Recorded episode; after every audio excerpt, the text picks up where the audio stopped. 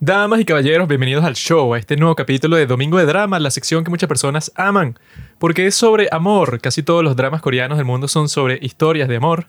Y el día de hoy vamos a estar conversando sobre la serie Duna, que está en Netflix y fue muy popular. Bueno, ya creo que casi todo el mundo la vio. Porque sale Susie, que es una gran mujer. No es una actriz, es una gran mujer, porque también es cantante, también es exageradamente atractiva y por eso en todas las cosas en las que aparece siempre se vuelven populares, independientemente de la calidad que tenga, como es muestra esta serie, que en realidad yo creo que no es tan buena, que no es muy buena, pero la popularidad que tuvo, la exposición que tuvo, la tuvo porque sale Susie, que es una tipa, bueno, atrae a todas las miradas de los pervertidos como nosotros. Y eso fue todo, damas y caballeros. Gracias por escuchar Los Padres del... Vamos a hablar de Duna. Llegamos un poco bueno, no diría tarde la fiesta, pero es un drama emocionante porque es la fantasía de ah. todos aquellos hombres que dicen, ¿cómo sería estar con un idol?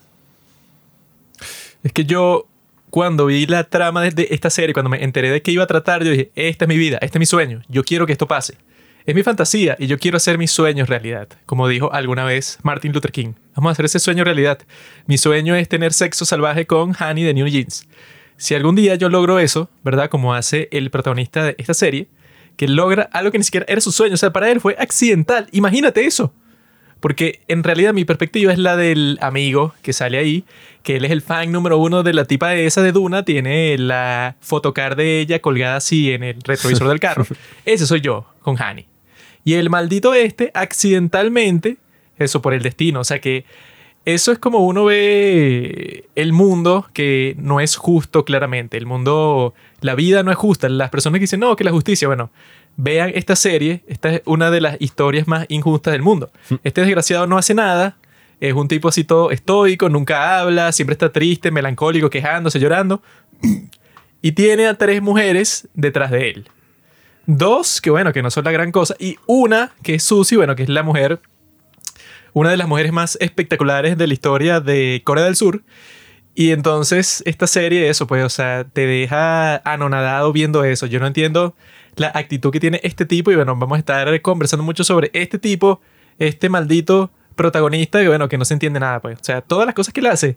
Yo desde el principio hasta el final de la serie, yo estaba como que, ok, entiendo qué tipo de personaje es él, entiendo por dónde va la historia, pero ese tipo de personas, si yo lo conociera en la vida real, lo quisiera matar, pues, o sea, porque no, se comporta como una persona normal.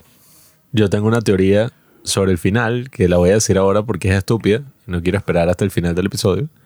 Y es que te imaginas que al final de la serie ves todo, el drama, la cosa. Incluso vamos a decir que es todo el drama, todos los capítulos que vimos. Lo único es que al final, la escena post crédito, es un tipo, o sea, que sí, no sé, Juanqui, despertándose. Ah. O sea, es que sí, un tipo de occidente que no tiene nada que ver con la vaina así, despertándose y todo eso era como una fantasía, pues un sueño de un tipo que, bueno, simplemente dije que, ah, ¿cómo sería estar con su y tal? Eso lo explicaría. Si ese fuera el final, yo diría, ah, claro, ahora sí tiene sentido. Todas las cosas que no entendía, ya las entiendo. Porque, o sea, yo viendo esta serie, al principio, ¿verdad? O sea que yo la quise ver bastante rápido, porque como solo son nueve capítulos y cada uno dura 45 minutos, bueno, las puede ver súper rápido. A pesar de eso, Pablo se tardó viéndola, porque es un flojo. Claro, Juanqui, son solamente casi nueve horas. Qué rápido. Nueve horas. tú, a la, tú a la semana pasas como 15 horas viendo TikTok en el baño. O sea, córtale 5 horas a ese baño que estás y ya puedes ver la serie casi completa. Y yo cuando le estaba comenzando a ver, yo tenía las expectativas bastante bajas. Yo decía, bueno, esta serie, muchas personas están diciendo que es muy superficial, que simplemente existe para mostrar a Susie ya. Ella es la mayor atracción que tiene la serie, pero el resto de las cosas que pasan, tú te quedas como que, o sea, la historia no es muy buena ni nada. Esa era la expectativa con que yo la iba a comenzar a ver, porque la gente, todo el mundo estaba diciendo que era muy superficial la serie, ¿no? Pero yo cuando la comencé a ver me sentí bien, porque pensé que es una serie Tuvimos una pequeña interrupción ahí, pero yo volví. Es una serie bastante cinematográfica, porque yo cuando la estaba viendo me parecía muy silenciosa y en, el buen sentido, porque tú la estás viendo Y casi nunca te ponen eso que te ponen en bastantes series coreanas que te muestran los pensamientos. O sea, que si hay una narración de lo que el tipo está pensando, que le está pasando. Entonces te describe lo que él estaba pensando cuando le habló una mujer o cuando le pasó una cosa durante el día. Y eso te lo muestran con muchos personajes, con los principales. Eso es como que una forma muy barata que hay en muchas series de comunicarte qué es lo que está pasando, que no es necesario porque se supone que esto es un medio audiovisual, es una técnica totalmente literaria que te pone, bueno, esto es lo que está pensando el protagonista en este momento. Y tú dices, ah, ok, entonces ya lo entiendo. Pero eso técnicamente en el cine y en la televisión, eso es hacer trampa, porque todo el punto es que, bueno, es que yo no necesito eso. Por ejemplo, e, esta serie casi nunca lo hace, pero en el primer capítulo lo hace al final y es gracioso porque es una narración de Susie, bueno, de Duna, y dice una cosa así como que, es poco probable que dos personas que pertenecen a dos mundos distintos se encuentren, pero esta vez pasó y estoy emocionada con lo que podría pasar en el futuro entre nosotros. Y dije, ok, yo entendí eso. Yo estaba viendo la serie y este tipo es un simple estudiante de ingeniería, además de ser un bruto idiota que no sabe nada. Y esta mujer es una chica hermosa, ídolo, millonaria, súper sexy del mundo. O sea, eso es claro, obviamente, desde que te presentan a los personajes. Y eso, pues, o sea, solo al final de la serie es que te ponen esa narración que es un poco incómoda, que yo creo que quizá obligaron al director a añadir eso, como pasó en la película Blade Runner. Bueno, como intentaron hacer en Blade Runner. Ahora. Porque, por ejemplo, Blade Runner es una película que también es bastante silenciosa, la original. Y hay una historia que dice que los productores querían forzar a las personas que hicieron esa película. Y que no, bueno, eso del silencio no nos gusta ponle un voiceover, eso, una voz de fondo a toda la película del protagonista explicando todo lo que está pasando y todo lo que está sintiendo y el director está de, bueno, es que eso no tiene sentido. Todo el punto de una película es que tú no necesitas eso porque tú lo estás viendo y tú eres capaz de ir procesando lo que está pasando y por eso es que en esta serie en el primer capítulo yo decía, ah, mira, es bastante silenciosa, pues, o sea, no es diálogo, diálogo, diálogo todo el tiempo, sino que hay muchos momentos en donde simplemente como que Susi mirándolo a él, Susi fumando y ya, Susi haciendo esto, lo otro, pero claro, el director está enamorado de esta mujer y la quiere mostrar en todas las, las situaciones posibles y eso es lo que te... Eso, a, a mí sí me gustó al principio ese ritmo del drama, que era como que, bueno, no te vamos a sobrecargar de diálogos y de historia y de conversación y tal, sino que te lo vamos a dejar fluir un poco para que tú veas eso, pues el ritmo de la historia mucho más natural. Claro, es que este es un drama que se asemeja más a otros que hemos hablado aquí en el podcast, como Behind Your Touch. No, mentira. Behind Your Touch no. Something in the Rain. Behind Your Touch fue el último que hicimos, que lo pueden escuchar. Me retiro. Something in the Rain, 39. Y bueno, otro tipo de drama que no tiene ese estilo así como Behind Your Touch, que acabamos de hablar, u otros dramas clásicos que son así todo como, bueno, chiste por aquí, chiste por allá, momento ridículo, momento cursi, momento cringe, sino que bueno, son como dramas un poquito más serios, más Este realistas. ¿no?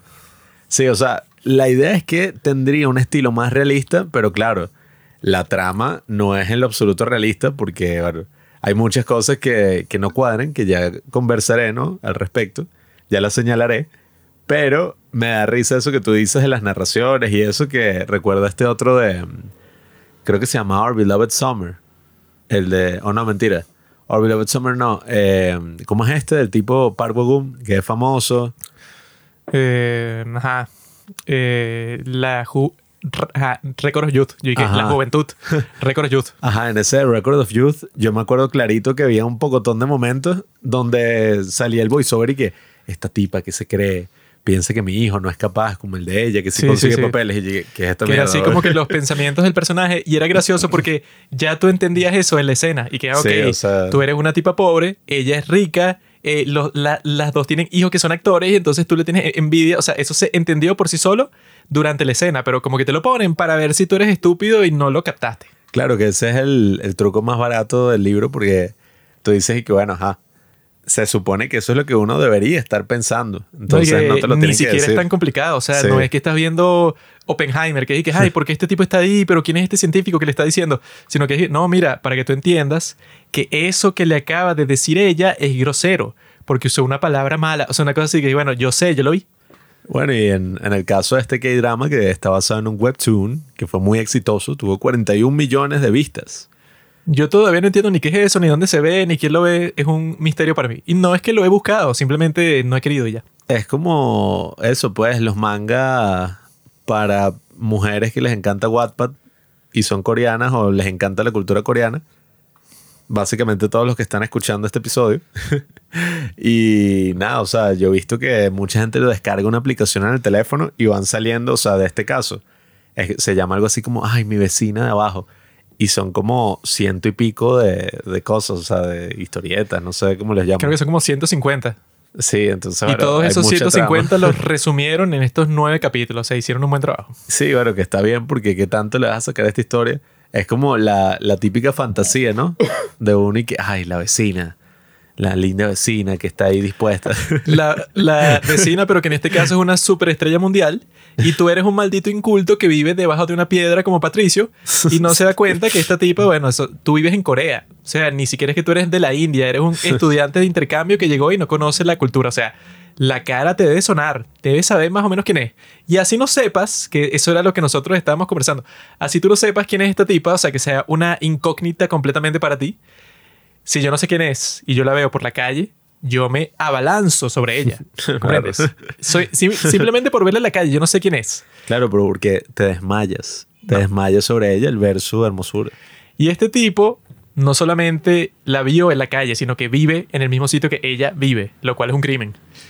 Y la trama, ¿verdad? Cuando yo vi cuál era, que es que ah, el tipo se muda ahí y por casualidades de la vida la tipa está rentando un piso completo en una casa random del mundo. Bueno, que eso nunca pasaría en la historia, para empezar. Sí, y además eso es como muy fancy para el, o sea, el tipo es y que, no, bueno, su mamá que tiene una hija enferma y él se va a ir, que por cierto, tiene que pagar la universidad porque Es la otra no, o sea, es una universidad Es privada. absurdo desde el principio, porque ella está preocupada por su privacidad, porque cuando conoce a este tipo, ella piensa que es un fan.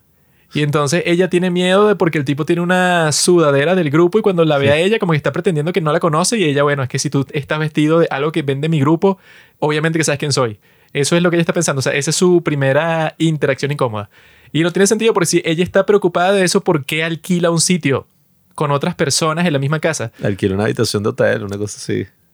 Una tipa que le haya pasado eso, sobre todo como es Corea, que es un show con la privacidad, seguro viviría, bueno, en un penthouse de lujo, en una montaña, una cosa así, bueno, que no puede llegar nadie.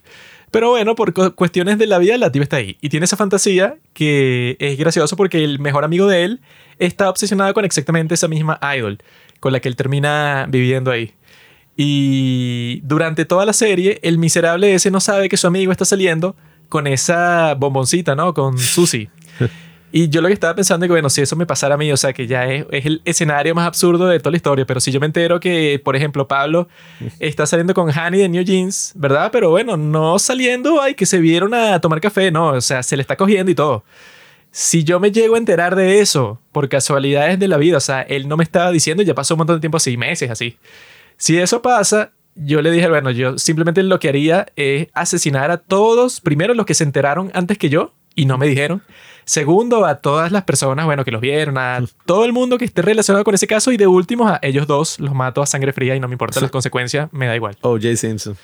Eso es lo que yo haría, pero yo estaba que, bueno, o sea, que gracioso, o sea, de muchas cosas que no tienen sentido en esta serie, que bueno, que nosotros tampoco somos los detectives de la lógica y que eso no pasaría. Porque en realidad, eh, eh, esta serie no la puedes ver con esa mentalidad, porque entonces vas a estar sintiéndote así durante toda la serie. Vas a encontrar 10.000 cosas en cada capítulo que no tienen sentido. Entonces yo no la vi así, sino que después me puse a pensar y que, bueno, claro, o sea, tú, cuando- tú cuando la estás viendo la estás disfrutando, pero luego cuando piensas un poco sobre la serie, piensas y que, bueno, es que todas las cosas que están pasando, como ninguna pasaría en la vida real, entonces te lo tomas más como si fuera una fantasía ya. Y esta fantasía de este tipo es graciosa porque a él ni le importa, o sea, él supuestamente ni sabía quién era y es un poco extraño lo que pasa en ese primer capítulo porque el tipo como que ajá, tiene esa recepción fría con ella primero porque ella piensa que es un fan que está pretendiendo que está pretendiendo no ser un fan y se está haciendo el loco cuando ella sabe, bueno, si estás usando una sudadera de, de mi grupo, entonces, bueno, ajá, ¿qué te pasa? Y luego él vuelve de la clase en la noche, ¿no? y encuentra que está sucia ahí, fumando, sentada fuera de la casa y está vestida, bueno, con muy poca ropa para el frío que hace, pues está que sí descalza. Y él se le acerca y la tipa como que lo confronta. Ellos tienen varias interacciones incómodas hacia el principio en donde ellos están así como que como rivales. Y ella le dice como que no, que no me hables más y tal, no sé, como que una cosa así enfrentándolo a él. Y luego ella se desmaya, como que por el frío. Y él se queda como, no, no, y llama a una ambulancia, ¿no? Y cuando están en el hospital, ella como que tiene un tutor. Entonces le están preguntando que dónde está tu tutor y ella está como que no, que no te importa. O sea, está siendo grosera con la persona que se lo está preguntando. Mm. Y es raro porque tú estás, ¿qué tutor? Si esta tipa tiene, no sé, 25 años. Sí, que eso siempre lo vemos en las series coreanas cada vez que está en la policía o está en un ente público, como diría nuestro amigo Milei, está siendo subyugada por el Estado y tiene que tener un tutor que es la que se va a hacer cargo de su libertad individual. No, bueno, Digo, no estoy diciendo que vaya a demandar, pero siempre es y que, ¿dónde está tu tutor? Sí. Y es y que, bueno, ajá, pero... ¿Quién es responsable por no- ti? No tiene sentido, pues no sé si así funciona en Corea Supongo. tan así, pero es como extraño, ¿no? Porque imagínate, todo el mundo tiene que tener un encargado. No, y que- Son responsables. Que ella como que le está diciendo y que no, a mí no me importa eso, a las personas que se lo están preguntando y tal. Y el tipo que está ahí, que fue con ella, como que le dice, no, es que yo soy su tutor. Y es como que, ¡ah! o sea, como que el gesto romántico que hace él al principio ahí. Y como que él se pone a preguntar qué fue lo que le pasó, ¿no? Le hace varias preguntas a las personas del hospital para saber, pues, o sea, por qué se, se desmayó. Y vemos eso desde la perspectiva de Duna. Ella lo está viendo a él que está muy apasionado preguntándole todas estas cosas a los médicos como si en verdad le importara a ella y la tipa está como que, hmm, em, está comenzando a cambiar su opinión sobre él. Y él vuelve para donde está Duna con unas medias y ella le pidió como que un cargador y tal y se, le, y se lo da también. Y él le pone las medias a ella, o sea, ella le dice como que bueno, pónmelas y tal. Y él se queda un poco sorprendido porque ella está un poco hostil hacia él, pero como que está cambiando eso repentinamente, ¿no? Y es raro porque luego de esa escena, entonces ella está totalmente enamorada de él. O sea, pasa literalmente de un corte al otro, pues, o sea, de una transición de escena a otra. Entonces la tipa, el chiste, pues, de ese primer capítulo es que la tipa se viste toda bonita, espera que él salga en la mañana y le dice, vamos a comer juntos. Y se lo dice una y una y otra vez, o sea, no sé, o sea, te lo ponen que la tipa está como una semana completa esperándolo a él afuera para ver si comen juntos. Y el tipo la evita, supongo, por esa interacción hostil que tuvieron al principio. Ese es el chiste, ¿no? Y yo lo comprendí como que, ah, bueno, está comenzando a construir esta relación así, eh, que tuvo un comienzo no ideal, pero como que ya está mejorando. Pero es raro porque ese momento es el único que existe en donde te tratan como que de ilustrar esa transición de que ella no quería tener nada que ver con él, pero como que él la cuidó en un momento en donde estaba vulnerable y eso hizo que la tipa como que se desviviera por él, pues, o sea, que se enamorara completamente de él en un segundo. Yo creo que pudieron haber explorado eso un poco más profundo en cuanto a que al principio casi no nos muestran la perspectiva de Duna para dejar su historia un poco misteriosa, o sea, que ya te van a contar exactamente qué es lo que le pasa y qué fue lo que le sucedió con su grupo y tal, como para el capítulo 4 o 5, ¿no? Pero en el primero, yo creo que cometen un error en tratar de dejar misterioso eso, no tiene mucho sentido, porque lo interesante hubiera sido que nosotros ya tuviéramos un poco de conciencia que la razón por la que ella se enamora tan fuerte de él es porque ella está tan sola y tan desesperada que el hecho de que un tipo cualquiera la llevó al hospital, que es el hecho, bueno, una acción que casi que cualquier persona haría cuando ve a un, ve a un extraño que se desmayó, ella solo por eso y que no, bueno, ya estoy completamente enamorada de ti. Eso no se entiende muy bien, o sea, en el primer capítulo te lo ponen de chiste y ya, pues uno no piensa mucho sobre eso. Pero como ya en el resto de la serie no hay más seducción, porque el maldito protagonista ese no hace más nada para tratar de ganársela a ella. Lo único que hizo fue llevarla al hospital cuando se desmayó, que lo quería cualquier persona, y ya con eso se la ganó para siempre. Yo creí que, bueno, que en los próximos capítulos iba a haber un poco más de, se- de seducción de la parte de él, cuando en realidad toda la seducción luego va a venir de la parte de, de Duna, que no tiene sentido, porque, bueno, si nos ponemos a ver la lógica del mundo real, no la lógica de esta serie retorcida así, que, bueno, que una idol, no sé, esta tipa está tratando de convencerlo a él de que se enamore de ella y entonces pasa esa escena que salió mucho en el tráiler que es que ella va para su salón y todo el mundo se le queda viendo porque la gente con cultura, la gente normal, la reconoce. Dice como que, bueno, ¿quién es esa chica? Y que, ah, mira, es la chica del grupo y tal. Y se sienta al lado de él y todo. Y que, "Ah". O sea, cuando pasa todas esas cosas, ese creo que es el final del primer capítulo.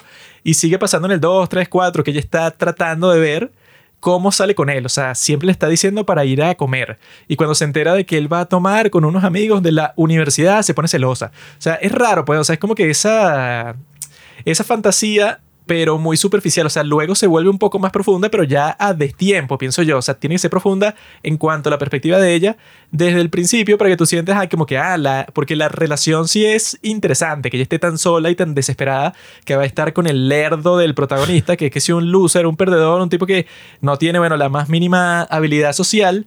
No es particularmente guapo desde mi perspectiva. O sea, yo he visto hombres coreanos mucho más guapos eh, en Tinder. Yo sí. ¿Cómo es que se llama? El que es así, Grinder. En Grindr yo he visto hombres coreanos mucho más guapos que este tipo. Yo sí considero que este hombre es muy guapo. El problema es que, ajá, Tú ok. no sabes de hombres, bro. La apariencia es una cosa. Porque también el tipo, ajá, tenía que sí, el pelo así. El, el actor tiene 30 años y aquí dicen y que no, es que él tiene 21 años. Y yo que bueno, no se ve en lo absoluto como ninguna persona de 21 años. Bueno, y Susi tiene 29, pero bueno, en este caso, o sea, no especifica muy bien la edad, No pero... se le importa la o edad sea, que tenga. sí. Puede tener 69. No. Eh, pero eso, pues a mí, yo sí considero que el actor, evidentemente, es un modelo, es un tipo que trabaja de su imagen. No es feo, pero no es Chaung-woo. No, bueno, ya eso, Chaungu, ya eso es otro estándar. Ya eso es trampa. Pero nada, o sea, es un tipo que no tiene como que ninguna habilidad social y eso es como un trope, como le dicen. Algo que suele aparecer mucho en los K-drama y en estas historias románticas de este estilo, que es como que no. El tipo es un introvertido o es un tipo así todo serio. Nunca entiende como que ninguna de las los guiños o Como el John Sheldon. coqueteo. Sí, bueno, siempre. Aunque bueno, en este no metieron a ningún personaje con autismo. Viste que ya el niño de John Sheldon ya tiene como 17 años. Vi que se iba a terminar como en la temporada número 13, una vez así. Es que ya no es John Sheldon, ya es un que- que muchacho queda- que sí, 20, no sé, no sé. Pero eso, pues, o sea, esto es como algo que siempre te meten en estas historias, que es que, bueno, uno es el que está impulsando todo, usualmente la mujer, porque si fuera el tipo y la y ella no quiere, sería como de que hola, o sea, el tipo Un acosador. sí la está acosando. Aquí, evidentemente, como es una idol y es hermosa y ajá. Si esa me acosa. Pero si cambias los roles, sí sería como otra serie completamente distinta, ¿no? Eh, sería y que berro, qué loco. O sea, el hecho es demasiado mal intenso. Depende, porque si tú eres lo suficientemente guapo, tienes un, un efecto un poco parecido al de Susi, así que no molesta tanto tu acoso. Pero si eres tú, no funcionaría. Bueno, en este caso, el tipo, hasta el episodio número 5, está en ese jueguito de que no, eh, los amigos no deben hacer estas cosas, como que no entiendo cuáles son tus intenciones al acercarte y molestarme. O sea, el tipo sí, evidentemente, o sea, no, no comprende cómo funciona la interacción social, la vida en sociedad. Entonces, yo lo que pienso es que tenían que darle más tiempo a desarrollar la relación. Como que, bueno, quizás, ajá, ella lo consideró atractivo o lo consideró como que, ay, bueno, mira, me cuidó en ese momento, pero tampoco es que se enamoró completamente de él solo por eso. Y de la misma forma, él también, y que bueno, se enamoró de ella, obviamente por obvias razones, pero no sé, quizás hubiera mostrado otra cosa, pues como que bueno, él vio que ella, que bueno, eso más o menos lo mostraron, yo no creo que a nivel de guion lo hayan ejecutado muy bien, porque todo el punto es el personaje como cuidó a, a su hermana y cuida a su hermana que está enferma, su hermana menor, tiene este instinto de cuidar a las otras personas, ¿no? Entonces ese debería ser todo el punto, ¿no? Cuando ve a este él- que está teniendo dificultades, la quiere cuidar. Él parece en el primer capítulo, segundo, tercero ahí, que él piensa que ella está jugando con él. Que no está siendo honesta cuando le está diciendo que quiere salir por ahí porque ella como que, no sé, no le parece real. O sea, que ella está como que tan emocionada por pasar tiempo con él. Él está, de- él está desconfiando de eso. Sin embargo, su reacción de todas formas no tiene sentido porque así tú estés desconfiando, ¿eso qué importa? O sea, si fuera una tipa fea que te está persiguiendo porque quiere salir a comer contigo, tú estás como que no, o sea, ¿qué? O sea, no... no hay razón para que yo salga a comer contigo más allá de que yo quiera ser tu novio, ponte.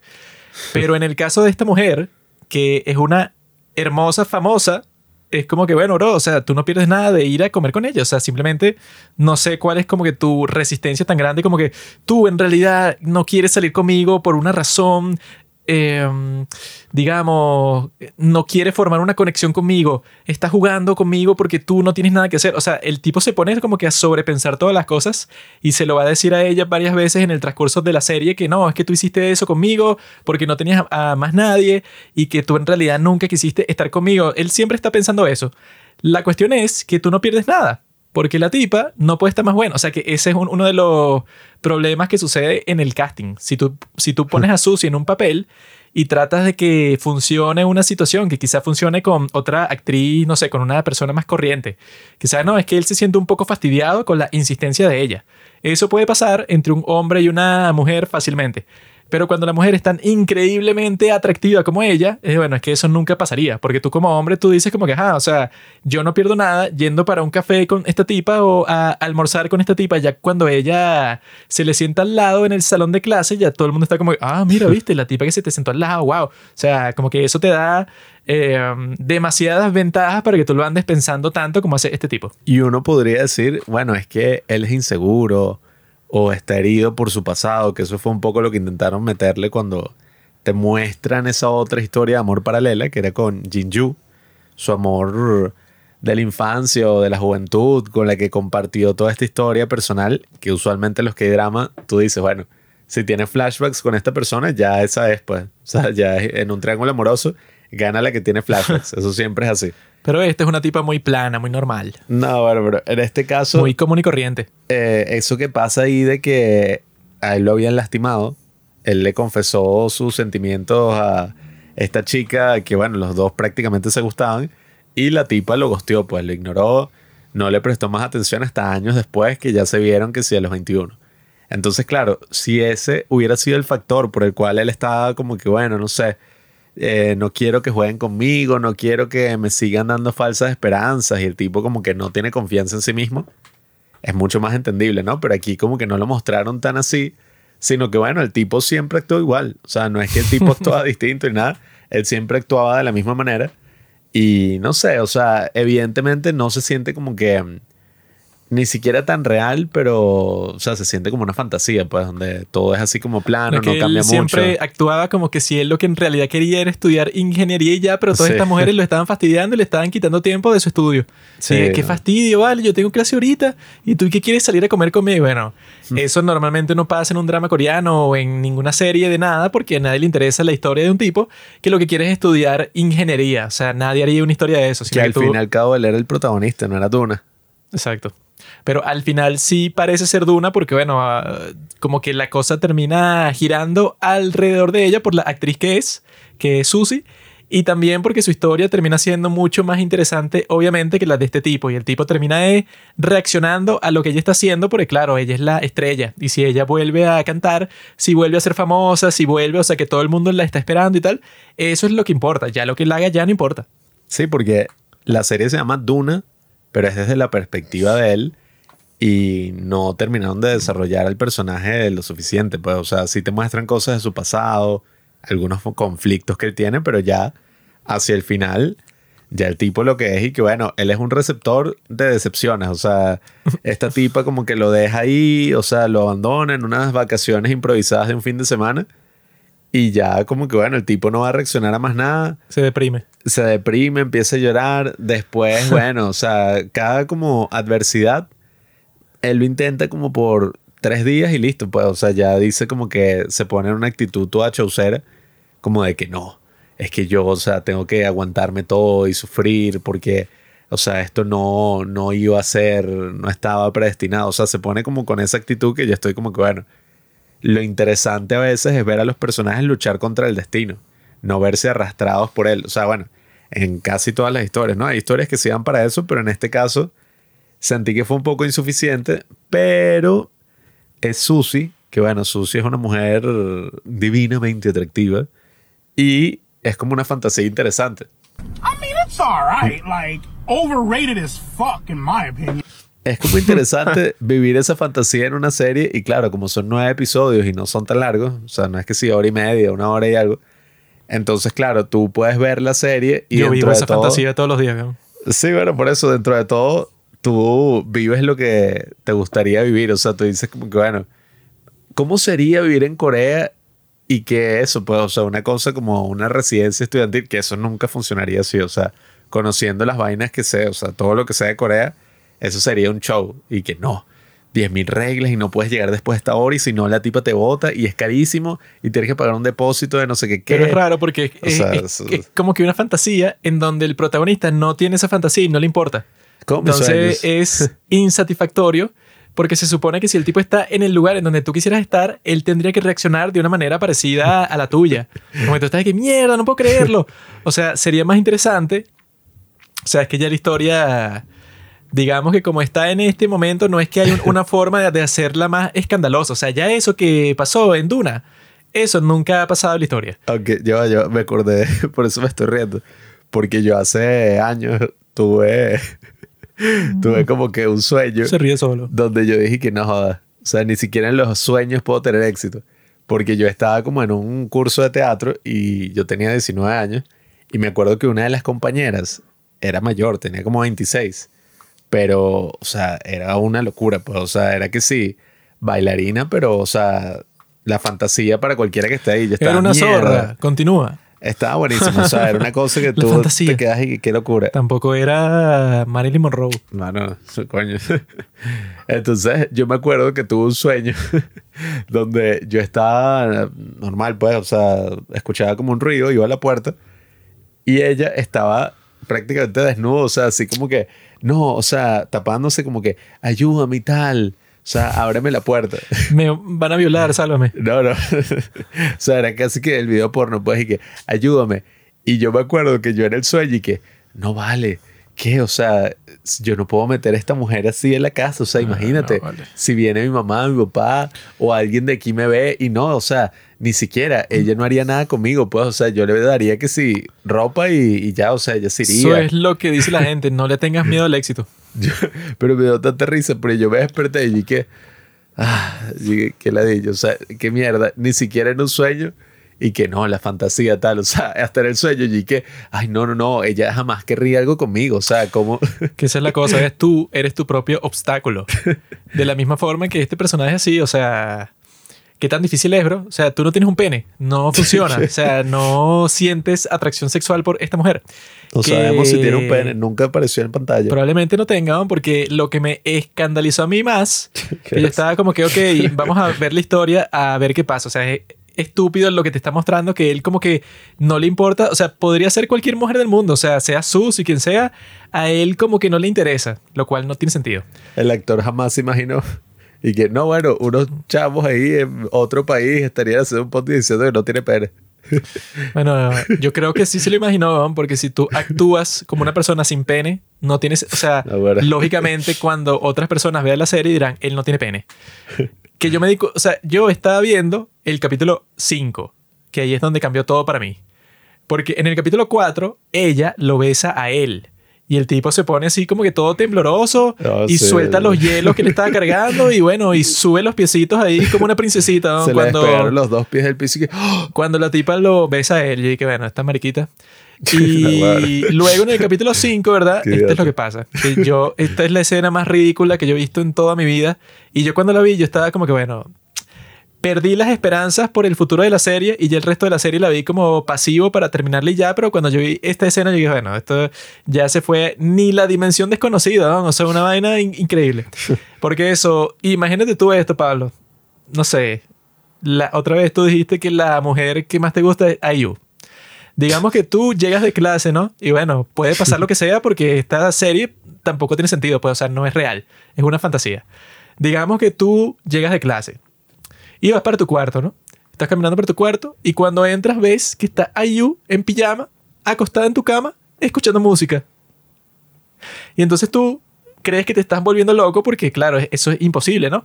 Entonces tú te da miedo, pues, o sea, tú piensas, bueno, tengo esquizofrenia, estoy Ese- alucinando, sí. Ese es el anticristo que me quiere tentar. Cierras la puerta de tu cuarto y como que te acercas, pues, o sea, te frotas los ojos como hacen en las caricaturas cuando ven una cosa que no tiene sentido, ¿no? Te acercas, ¿no? Y tú ves la cosa y, y, y tú, al verla a ella, ella te devuelve la mirada a ti y tú dices, hola. Y la tipa está, épale, Pablo, o sea, actúa así de lo más natural, como si fuera, bueno, como si ella hiciera eso todos los días. Y tú, o sea, ¿cuál sería tu reacción? O sea, la reacción cuando ya tú dices como que, bueno, no sé si me estoy volviendo loco, pero es real. O sea, ponte que le tocas la pierna y es real, pues, o sea, es la pierna de una persona. ¿Tú qué haces ahí? Tengo dos vías de acción. No, la no, tienes una sola vida de acción. salto por la ventana como al final del exorcista para que el demonio entre en mí y bueno, no atormente a mis seres queridos. O bueno, no sé.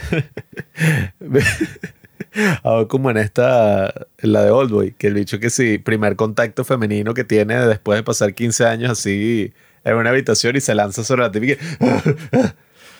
Eso es lo que tú Haría harías. Te abalanzas sobre ella y la tipa, bueno, eso pues, o sea, como que quiere que tú lo hagas. Esa es la fantasía y funciona. Y te la coge como, eso dura como 30 segundos y es el mejor momento de toda tu vida. Eso es lo que sucedería. Ahorita haces eso y la tipa sí era real y es un pebe que no te denuncia, tal. Ella está. Bueno, ¿tú, tú crees que ella va a salir viva de ese cuarto. Pero Pero el punto es que, ajá, ponte que a ti te, te pasa eso, pues, o sea, no es real.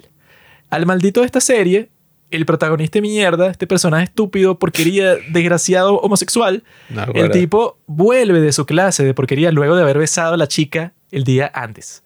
Vuelve de su clase de mierda que a nadie le importa la ingeniería, jódete, no sirve para nada, estudia algo útil como la filosofía. El tipo entra, ¿no? Y ve a esta zorra, así, o sea, pero la tipa en pijama, así, poca ropa, descalza, así, acostada en su cama, con audí- audífono, escuchando música, y él entra a su cuarto y ella le dice, hola, así, o sea, casualmente. Y él, o sea, reacciona como eso, un episodio de la dimensión desconocida. O sea, yo viendo eso, está como que, uh, uh, uh, o sea, está la tipa ahí, mírala, cógetela. O sea, yo quiero, bueno, listo. La, la besó el día antes, el día de hoy lo recibe a él en pijama en su cama. Yo dije, bueno, supongo que esto va a pasar como en el otro K-drama ese Nevertheless, que toda la publicidad es y que miren, este tienen sexo rápido. Este era el quinto capítulo, bueno, van a tener sexo sí o sí, pues, o sea, no hay forma, es imposible que no tengan. Y el maldito se sienta en su cama, ¿no? Y que no, es que yo te tengo que preguntar algo. Y la tipa dice, no, bueno, dale. Así, pero eso, no sé, o sea, tiene toda la confianza del mundo con él. Se besaron el día antes y están como que listos, pues, o sea, están como que en el punto bueno, o sea, como en la luna de miel, pues, o sea, de esta pequeña relación que están teniendo. Él se siente en la cama y la tipa le apoya la planta del pie en, en su pierna, pues, o sea, como que con confianza, pues, o sea, él se sienta ahí y ella hace contacto físico con él automáticamente. El tipo cuando ella hace eso, le agarra el pie y se lo mueve. Y la tipa le dice, ah, perdón, te estaba tocando, no me di cuenta. Y el tipo se pone a darle un discurso a ella que, mira, eso que hicimos ayer. Entonces la tipa que, ah, ¿verdad que nos besamos? Sí, eso. Eso que hicimos ayer fue inapropiado. Eso no es algo que yo hago con amigos. Tú y yo somos amigos. Y tú debes estar sintiéndote en este momento un poco sola. Y tú querías consolarte con ese beso que nos dimos, pero eso puede llevar a cosas malas. ¿No entiendes, Juan? Que él es un alfa. Claro. Si eso fuera una compilación así, fuera y que, oh, bro. Porque si tú dejas que esos sentimientos te lleven a hacer cosas que luego te vas a arrepentir, eso te va a poner muy triste en el futuro. Como nosotros somos amigos, es mejor que no hagamos más nada así. Y entonces la tipa le dice que yo estaba, bueno, no sé, o sea, eso es como dice, está, sacaste la derrota de la, eh, ¿cómo se dice? Las mandíbulas de la victoria. O sea, ya cuando habías ganado, estaba todo terminado, tú, bueno, te ingeniaste la manera más estúpida de perder al final, pero, o sea, hiciste un autogol. La tipa, cuando él le dice eso a ella, le dice que si eres aburrido. Y yo estaba como, "Ugh". Y entonces, y que no, es que no pienses tanto las cosas, tienes 21 años. Y y yo, estaba, exactamente, eso era lo que yo estaba pensando. Y todo ese discurso que dice, tú no sabes nada, tú eres un estúpido de 21 años que tienes la oportunidad más increíble que cualquier hombre en este mundo quisiera y aprovecharía y tuviera sexo con ella y listo, y sería el mejor momento de toda su vida. Y tú, no es que es así el Sigma, que es que, no, nena, yo no quiero. Porque luego de que ella le dice que es aburrido, él le dice que sentí mariposas cuando me besaste.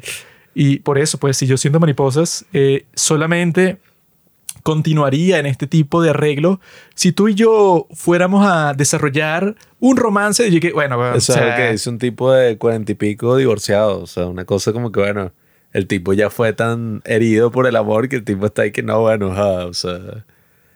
El tipo es Brad Pitt en Once Upon a Time in Hollywood. Así cool, pero este carajo ni de vaina. Y yo me acuerdo de ese momento, yo en ese momento grité. Yo dije, ¡ah! por el Es que qué él, no sabe qué coño está diciendo. O sea, ese discurso que le da a ella no tiene sentido. No tiene nada de sentido. Claro, Porque ella, o sea, digamos, lo que ella implica con su actitud y con sus acciones y con su cuerpo y con sus labios y con sus todo, es que ella quiere follar, amigo. Ella vive ahí y quiere coger y ya. Ella no, o sea, no está pensando tanto. Ella se lo dice varias veces y que, bueno, tú estás pensando esto 10 mil millones de veces. ¿Qué hay para pensar, hermano? Te cayó, no sé, una bendición del cielo. O sea, es como que te encuentres en una calle y en un callejón te encuentras un millón de dólares en un maletín. Y tú, bueno, no sé, te pones a preguntarte todas las implicaciones morales. Pues, mi bro, si quieres, de ese maletín, sácale la mitad y lo llevas a la policía y lo dejas ahí. El resto de la plata la metes así como si fuera la serie esa, Las Hermanas. Y listo, y te resuelves la vida. No lo pienses. eso es como el cuento del tipo super cristiano que está en un barco, el barco se vuelca y el tipo empieza, Dios mío, Dios mío, sácame de esta situación, por favor, Dios. Entonces se me van a montar todos en la balsa y que mira, ajá, ¿te quieres venir? Y, no, no, no, Dios me va a salvar. Dios, Dios, por favor, ven y líbrame de esto. Mandan un helicóptero de rescate y le dicen, ajá, mira, ¿quieres? Ajá, súbete, agárrate de la cuerda. No, no, no, no, no. Dios es el que me va a salvar, no ustedes, por favor, tal. El barco se está hundiendo, el tipo se hunde, se muere, y cuando está en el cielo le dice, ajá, Dios, pero yo fui fiel a ti y oré, ¿por qué no me salvaste? Y él dice, no, weón, te di todas las señales y toda la forma de salvarte y tú lo que hiciste. Eso es justo lo que le pasa a este tipo que es que, bueno, marico, Dios te está dando una señal. o sea, si tú no la agarras, pero bueno, quizás esa era la psicología de Susi Psicología. que si él se lanzaba, o sea, si él agarraba la carnada, o sea, caía, decía, ah, bueno, sí, ajá. La tipa lo rechazaba y que no, eres como todos los demás. Hace eso y bueno. Eso es lo que tú no va entiendes. a enfrentar unas grandes consecuencias en ese momento. Eso no, es lo sí, que lo hubiera pasado. La tipa quería jugar con él, entonces y que, ah, mira, qué bolas, o sea, eres como los Bueno, demás, solo me es quieres para una Lo cosa. que llaman un juego mortal, güey. Haces eso y bueno, ajá, sí, jugaste conmigo y yo te voy a matar. Listo, pues, o sea, tú Yo no, creo que eso tú pasaría. no puedes jugar con un hombre así. Si yo me viera en esa situación, digamos que eso me pasa a mí, está Hani en pijama en mi cama un día. Y yo pensaría exactamente eso. Ok, ya me volví loco, pero loco fino, pues, o sea, loco con alucinaciones que parecen reales. O sea, si eres loco así, ¿de qué te vas a quejar, güey? Porque estás viviendo en tu, en tu cabeza como si fuera la Matrix. Las cosas las estás sintiendo. Es falso, pero para ti es real y eso es lo que importa. Si para ti es real, ¿qué importa que no sea real, real? si a, a mí me pasa eso, yo, bueno, cierro la puerta de mi cuarto, sí, pero como hacen en las películas que no sé cómo funciona, que le ponen una silla, eh, ¿sabes? Como que la manija para que no dé vuelta. The Dark Knight, cuando el bicho pone la vaina y empieza a caer a coñazos al, al Joker. Hago eso así y me pongo, no sé, como el cantante de Led Zeppelin en la canción así, ¡ah! Y bueno, eso como que ese es el comienzo, eso pues, no sé, como que de una sesión salvaje de fornicación. Y- Jamás tocaría una mujer sin su consentimiento. Bueno, es que como que lo que implica la situación es que si ella está en tu cama en, pi- No, en no, no. pijama cuando llegaste de la universidad, No hay ninguna implicación. eso, digamos que ella en ese momento tiene la palabra consentimiento tatuada en la frente. o sea, eso de consentimiento no es que firma un contrato y que sí, sino que tú estás, bueno, lees la situación. Si tú entraste a mi cuarto eh, voluntariamente, ya yo digo, bueno, listo. O sea, El consentimiento es como la vida, pasajero. Hay muchas personas Nunca que han sabes. querido entrar a mi cuarto, digamos, o sea, como que lo piensan dos veces, pues, o sea, están en el umbral de la puerta de mi cuarto y dicen, bueno, si yo entro, como que ya me atengo a las consecuencias. Y hay gente Ah. que no ha querido hacerlo, o sea, como, y yo no les tengo que decir nada, eso es obvio. Entran a la puerta, o sea, están frente a la puerta y dicen, y que, ajá, ¿entro o no? Y las que entran ya saben, bueno, listo, ha- ha- has entrado a, a mis reinos, pues, o sea, a mis dominios. Contratas a una señora y que no, para limpiar la casa y tal. Y, eh, ajá, voy a entrar al cuarto para que por favor salga. ¿Sabes cuáles son las consecuencias, no? Ella sabe. Por- no, bueno, hay una historia así del Che Guevara. En ¿Qué? la biografía que yo me estaba leyendo del che, Gue- del Che Guevara, resulta que él y todos sus compañeros perdieron la virginidad con las muchachas que limpiaban sus casas.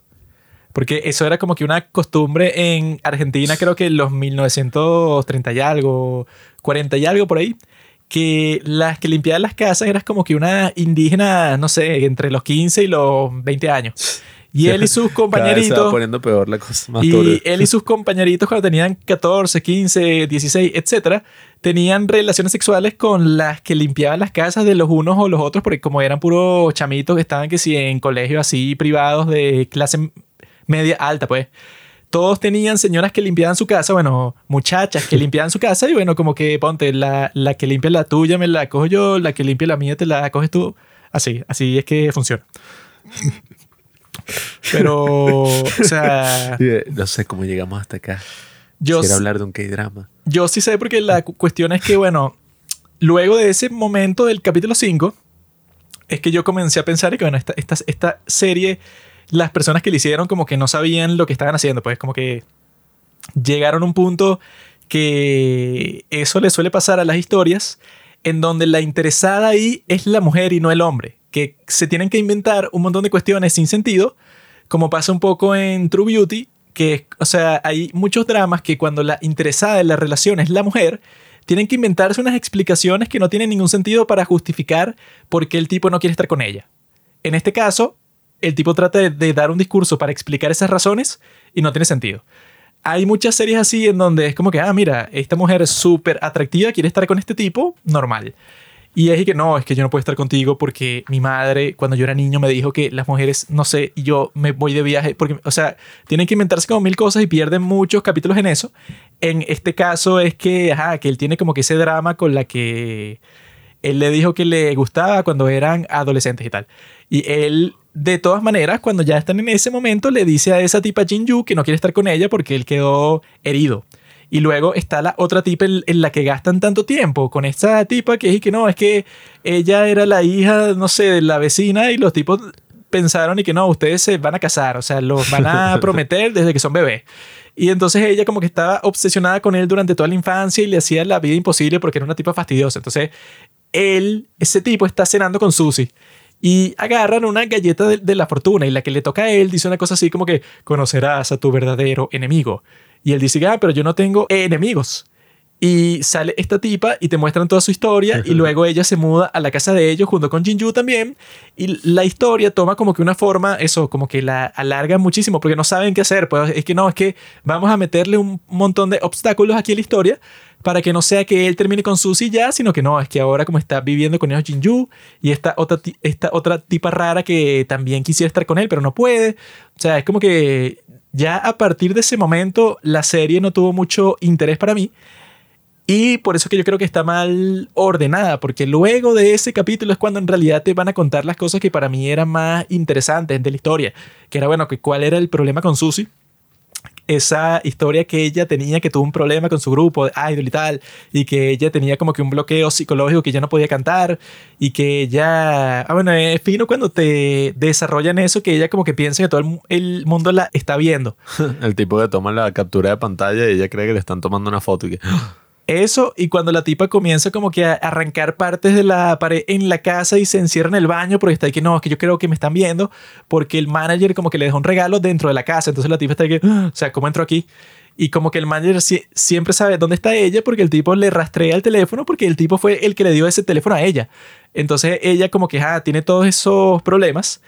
Por eso es que yo creo que fue un gran error que mantengan su historia misteriosa por tanto tiempo porque ella es la que tenía la historia interesante. El tipo no, o sea, el protagonista no tiene nada de interesante. Él es como que el tipo, bueno, sin personalidad, que le tocó estar con ella y bueno, eso es lo que hace que la serie dure nueve capítulos. Pues, o sea, como que alarga mucho la historia por eso, pero la cosa que tú en realidad quieres saber es, bueno, eso, Susie, porque está así toda dañada, que ahí es que te presentan un poco ya eso, creo que es para el capítulo 6 y 7, la relación esa que no tiene sentido con el manager. Sí, es que, bueno, antes de entrar ahí, me gustaría comentar que sin duda alguna fue un poco artificial las dificultades que le ponían a la relación. No porque eso no pasaría o algo así, sino que lo introdujeron demasiado repentino. Y, a ver, evidentemente que Susie se termina robando el show. O sea, al final la serie termina siendo sobre ella. Cuando ese no era necesariamente el enfoque. O sea, yo creo que era más interesante incluso cuando tú lo planteas como que, bueno, alguien común, o sea, alguien regular, que desarrolla una relación con alguien a quien, bueno, con el que nunca tendría un acceso así, una relación, o sea, con una idol. Alguien que todo el mundo idolatra. Entonces, claro, había una gran posibilidad de convertir a este personaje en alguien más profundo, con mayores conflictos, menos plano, ¿no? De lo que terminó siendo. Porque, o sea, esa historia de que él tiene a su hermana hospitalizada y todas estas cosas podría desarrollarse muchísimo más. O sea, incluso eso y que, bueno, porque, o sea, ¿qué le pasó al papá? Creo que él menciona que se murió y entonces es por eso es que él perdió el interés en las cosas que le gustaba hacer con el padre y quiere llevar una vida regular. O sea, eso es como súper Como que iba al prostíbulo con el padre, entonces. Sí, Y claro. dije, ya no quiero ninguna mujer. Sí, o sea, el personaje de repente se le salían esas cosas, pero no andaron ahí, ni tampoco andaron en ningún tipo de conflicto interno o algo así, sino que era como que lo mencionaban e iba apareciendo por ahí. Entonces, claro, Susie o Duna en la serie se terminó volviendo muchísimo más interesante porque tiene un conflicto mucho más grande y mucho más palpable porque la tipa está, bueno, o sea, completamente deprimida, o sea, y lo reconoce después en la serie. Entonces, ahí le faltó un poco, pero, vuelvo a decir ese pero así, yo viendo la serie ya llegó un punto que dije, bueno, esta broma es una fantasía, o sea, no va a ser el mejor K-drama ni nada.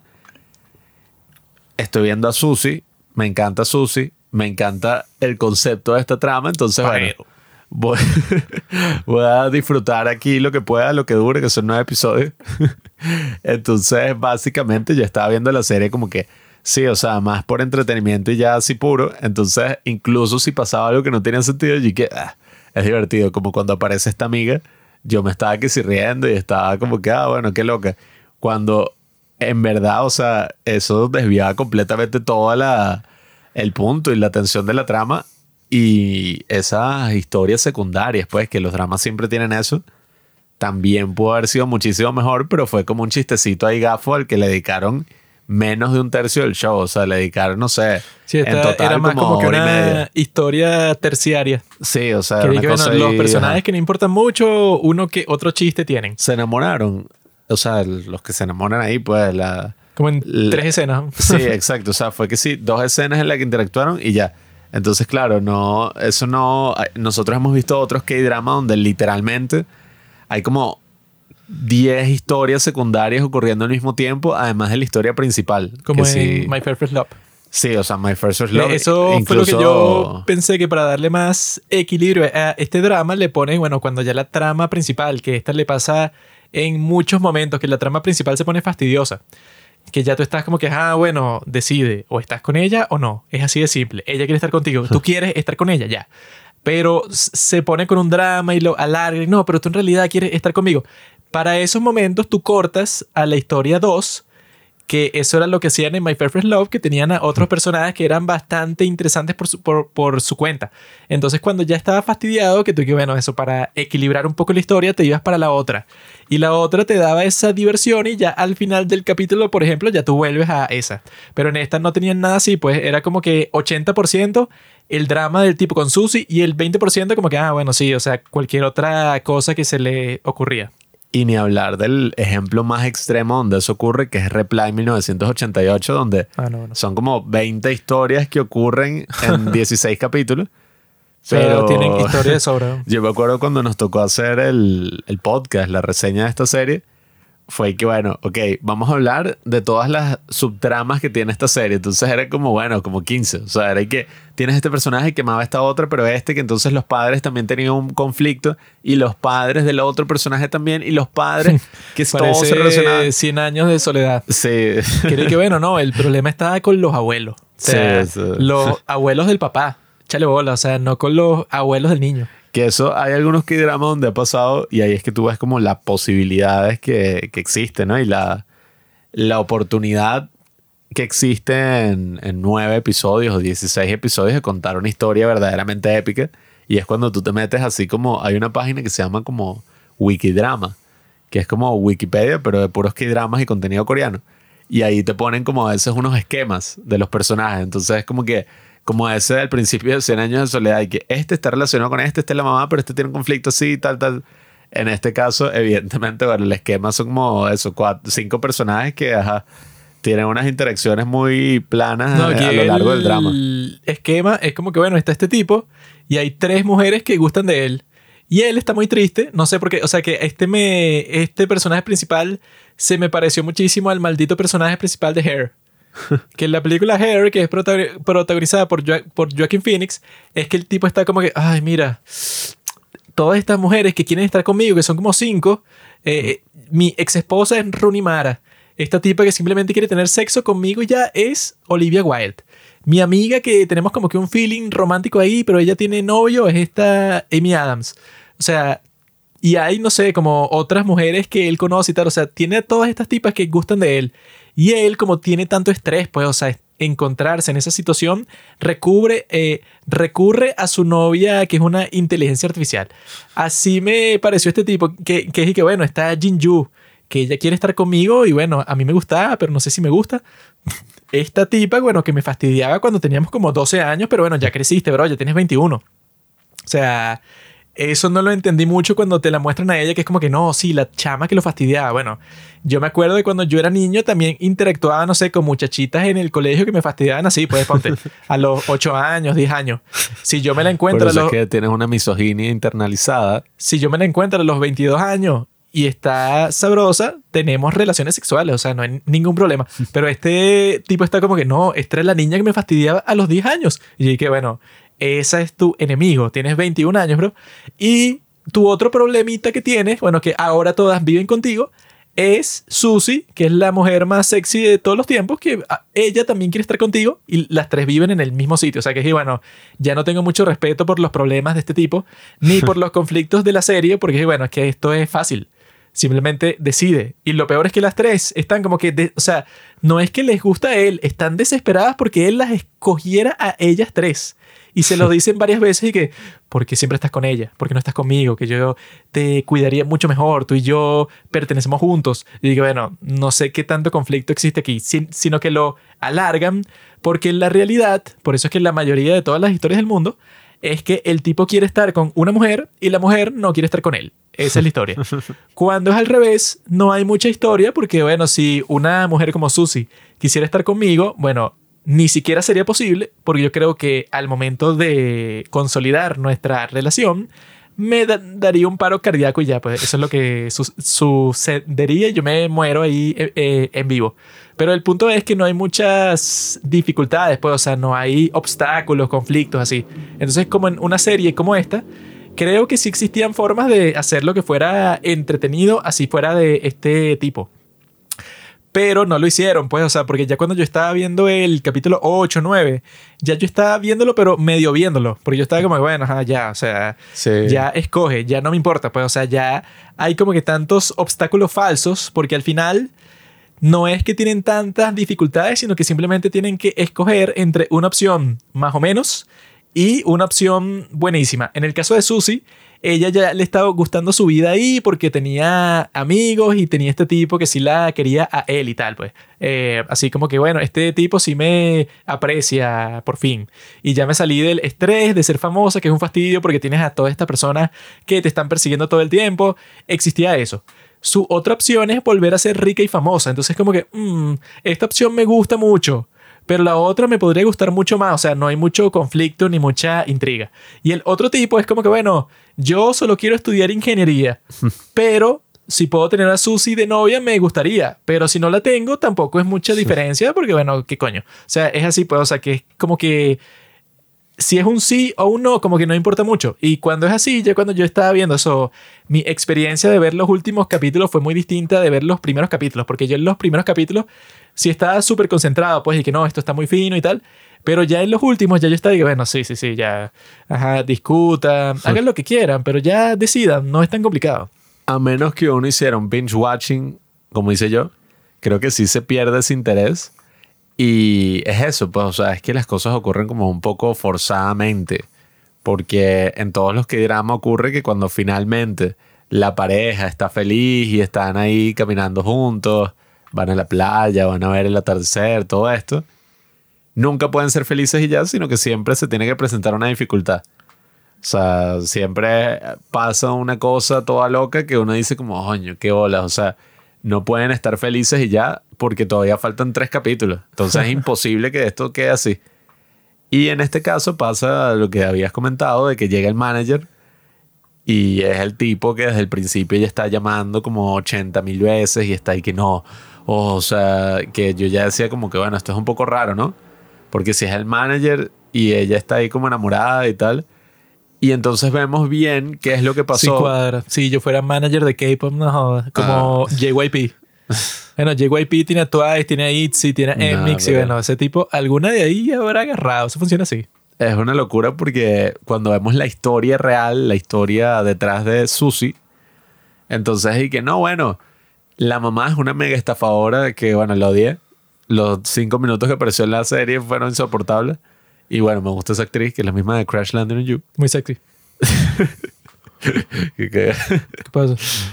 y a mí me gustan así. ¿No te parece? Mujeres coreanas, sean como sea, uno aprovecha. Ah, bueno, bueno. como en estos días que estábamos en el supermercado. Bueno, ah, tú no estabas, qué idiota. Llegaste tarde. Yo estaba con mi amigo Arsenio ahí sentado, nos estábamos comiendo un pollo y una pizza, que era gracioso porque nosotros eso nos sirvieron el pollo, ¿no? Y luego la mesonera, que no sabe cómo tratar a los clientes con clase, como yo, pregunté que, ah, les falta otra cosa. Yo y que sí, nos falta una, una pizza, ¿no? Y la tipa responde que, todo para comer aquí. Y que, mira, puta. No, o sea, obviamente. Los dos gordos, no. O sea, la tipa como que preguntándose como que, hmm, esto- o sea, en su tono estaba puesto como, esto no es demasiado. Y que bueno, yo me diré si es demasiado, dame mi pizza. Mientras yo estaba en eso, pasó frente a mí una asiática, una chinita, que es raro porque aquí, digamos, las chinas que están disponibles son que si las hijas de los tipos que tienen mercados chinos o restaurantes chinos, que son bastantes, ¿no? Y esas hijas no suelen ser muy agraciadas. Y esas salen para la calle vestidas, bueno, no sé, como que con la primera ropa que te dan cuando empiezas un videojuego. Sí, como que bueno, un blue jean y una camisa blanca, pues, así. Y no son muy atractivas, pues, o sea, no se cuida mucho. Esta china que vimos en el supermercado, yo estaba como de coño, o sea, ahí arregladita, sabes que las chinas tienen esa costumbre por el K-pop y tal, que se ponen como que una escarchita, ¿sabes? En, lo- en, en los ojos se ponen como que una escarchita así y se ponen como que unas cositas así que se decoran el rostro, pues, o sea, que son como que cristales. No sé si lo has visto. Esta tipa salió para el supermercado con un montón de eso, de como que bonita para, el, para el supermercado, así, maquillada, con un montón de cosas así. Y era bonita y yo me le quedé viendo como que, oh, sí. Estás como nuestro amigo Robinson que trabaja en un café en Nueva York, en Manhattan. Y entonces nos pasó un audio y que, Marico, acabo de ver una coreana y, y tuvimos una conversación de cinco minutos, pero qué bonita, Marico. O sea, Ah, sí. qué femenina. qué, o sea, la delicadeza de cómo Eso yo hablaba. lo todo. subí a las stories de Instagram. Ese fue un vacilón y bueno, eh, en este caso me dio risa, ¿no? Porque cuando tú ves la serie así, ajá, o sea, en un contexto ya más, o sea, fuera de todo el drama y de toda la cuestión, es súper creepy la historia de Susie porque entonces su mamá, una estafadora, ¿no? Según internet, aunque bueno, yo no confiaría en el internet coreano sobre ningún famoso, porque en la serie siempre es, bueno, los más putos del mundo, todos los eh, moderadores así de Reddit son los que llevan el internet en Corea. Entonces, bueno, pasa que la mamá era una mega estafadora, sí, y que no, estafó hasta un, un billón de wones. y ella quedó bajo el cargo de la abuela, así que sí, toda su infancia, hasta que la abuela murió cuando ella tenía como 14 años. Y ahí, como ocurre en otros K-drama y como hemos visto que entonces hay reclutadores en las calles de Corea que le dan como la tarjeta como que, ah, mira, eres bonita, tú podrías ser idol. Ese va a ser mi trabajo. Resulta que entonces la tipa llama a un, al tipo, pues, que le dio esa tarjeta, la adolescente de 14 años, y el tipo como que, ah, bueno, sí, vamos a reunirnos. Y el tipo le dice que, bueno, si firmas este contrato, eres mía, pues. O sea, es como que yo te voy a dar casa, yo me voy a encargar de todas las decisiones de tu vida. Casa, comida, educación. Y llegué, hmm, Sí, que- ¿qué? eso no suena muy legal, pero ok. Que si trata de O sea, no, personas. o sea, la adoptó y luego se la cogió. O sea, es como que, bueno, digamos Sí, que bueno. fue como Sound of Freedom, pero con pasos extra. Sí, es que era rarísimo, porque claro, ahí como que se implicaba que ocurrió algo, o sea, quizás, bueno, no sé hasta dónde llegaron, pero como que ella estaba enamorada de él y él tenía las fotos así en su oficina y estaba como que, oh, sí, yo fui la que te creé, el que te creé y tal. Y bueno, fue como súper creepy cuando tú ya conoces la historia porque, bueno, estás claro que eso es como, ajá, o sea, todo mal, todo incorrecto, porque el tipo tenía, no sé, 30 años. Una cosa así cuando la conocí, bueno. lo que no hizo sé, fue que técnicamente la adoptó a ella. O sea, y que, Sí, no, y que yo te voy a dar vivienda, comida y te voy a entrenar para que seas idol y cuando seas idol yo te voy a cuidar y te voy a controlar. No puedes tener teléfono, o sea, como que, Sí, que eso es una locura. casi que compraste una esclava, ¿no? o sea, que y es raro porque en Corea se hacen escándalos de la cosa más estúpida del mundo y que no, este tipo usó mal los palillos y eso es una falta de cortesía. O sea, no sé, como que unas cosas así. Y esta serie tiene una historia en donde un tipo, bueno, compra una esclava para trabajar en su compañía de K-pop y luego se convierte en su novio cuando el tipo habrá tenido, no sé, 25, 28 años, cuando la tipa tenía 14 y tomó control de su vida y luego se convirtió en su novio y era su novio pero que la controlaba todo, pues eso, que no, que no le daba un teléfono. Sí, que bueno, yo sí pienso que esos aspectos estuvieron interesantes en la serie porque al fin y al cabo, Duna, interpretada por Susie, eh, o, sea, ajá, o sea, está basado, yo me imagino, en gran parte en lo que habrá vivido Susie. Pues yo leí una entrevista que ella decía como que, bueno, al menos Duna era consciente de que estaba harta de todos estos abusos y maltratos. Y ¿sabes Yo no. quién, quién es el productor, no? De su grupo. Ahora era JYP, ajá. porque el grupo era JYP. Y JYP seguramente cuando inició ese grupo tenía eso como 30 años. "Ca". Pero eso, o sea, como esta la tipa es verdadera historia, bueno, su grupo era Miss A. Y supuestamente lo que pasó con ese grupo es que la tipa, bueno, claro, era tan recontra sucia, estaba muy sabrosona ella. Lo que pasó es que ella estaba por encima de las otras miembros y le hacían todas las publicidades, todas las campañas. Como que las empresas decían y que no, es que yo no quiero el grupo, la quiero a ella.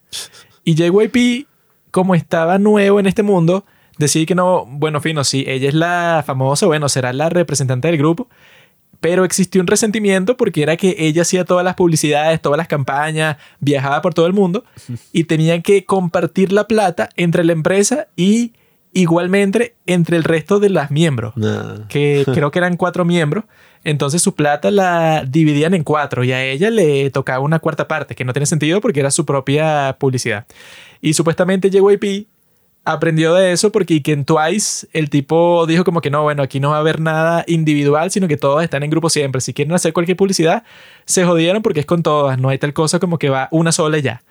Y supuestamente en ese grupo que ella estaba, Miss A, se separó porque llegó un punto en donde como que todas se caían mal, pues, en donde le tenían envidia a ella y hay como que, bueno, hay como que una serie de escándalos todos estúpidos y que ella una vez publicó en Instagram una foto, no, y que, bueno, era más viejo y que en Facebook, ella subió un estado a Facebook, así como que una indirecta. En de Facebook. Y la indirecta como que se la respondió una de las miembros, pero en su propio muro y no la mencionó a ella. Hizo otra indirecta, pero todo el mundo sabía que era con ella. Así pues, o sea, una Ajá. historia que son, bueno, no sé, unos dramas adolescentes tontos así, pero que al final era que no, bueno, el grupo se separó y la tipa comenzó su carrera de solista y bueno, era la más popular de todo el mundo entero. Pero que ese grupo fue, bueno, que sí, la, la gran bomba, pero que no duró tanto tiempo porque ya las tipas, bueno, no sé, como a los 3, 4 años ya se odiaban.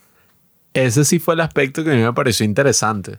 Tener a una actriz de ese calibre que al mismo tiempo tuvo todo un historial donde vivió lo mismo que vivió la protagonista. Bueno, quizá no tan extremo, sí y tal. JYP, bueno, ya sabemos lo que hizo. pero vivió como que todas esas mismas presiones que, bueno, uno siempre ve con cierto recelo cuando los famosos y que no, qué difícil todo lo que yo pasé. Uno, bueno, sí, maldito, llora con tus millones de dólares. IU supuestamente cuando era niña vivía con su abuela porque sus padres no la podían cuidar y la casa en donde vivían estaba llena de cucarachas. Bueno, es que en el caso de, de la industria coreana y todas estas cosas, yo creo que sí está un poco más justificado toda esa crítica, todas esas cosas, porque, oye, no es como, ay, bueno, Britney Spears.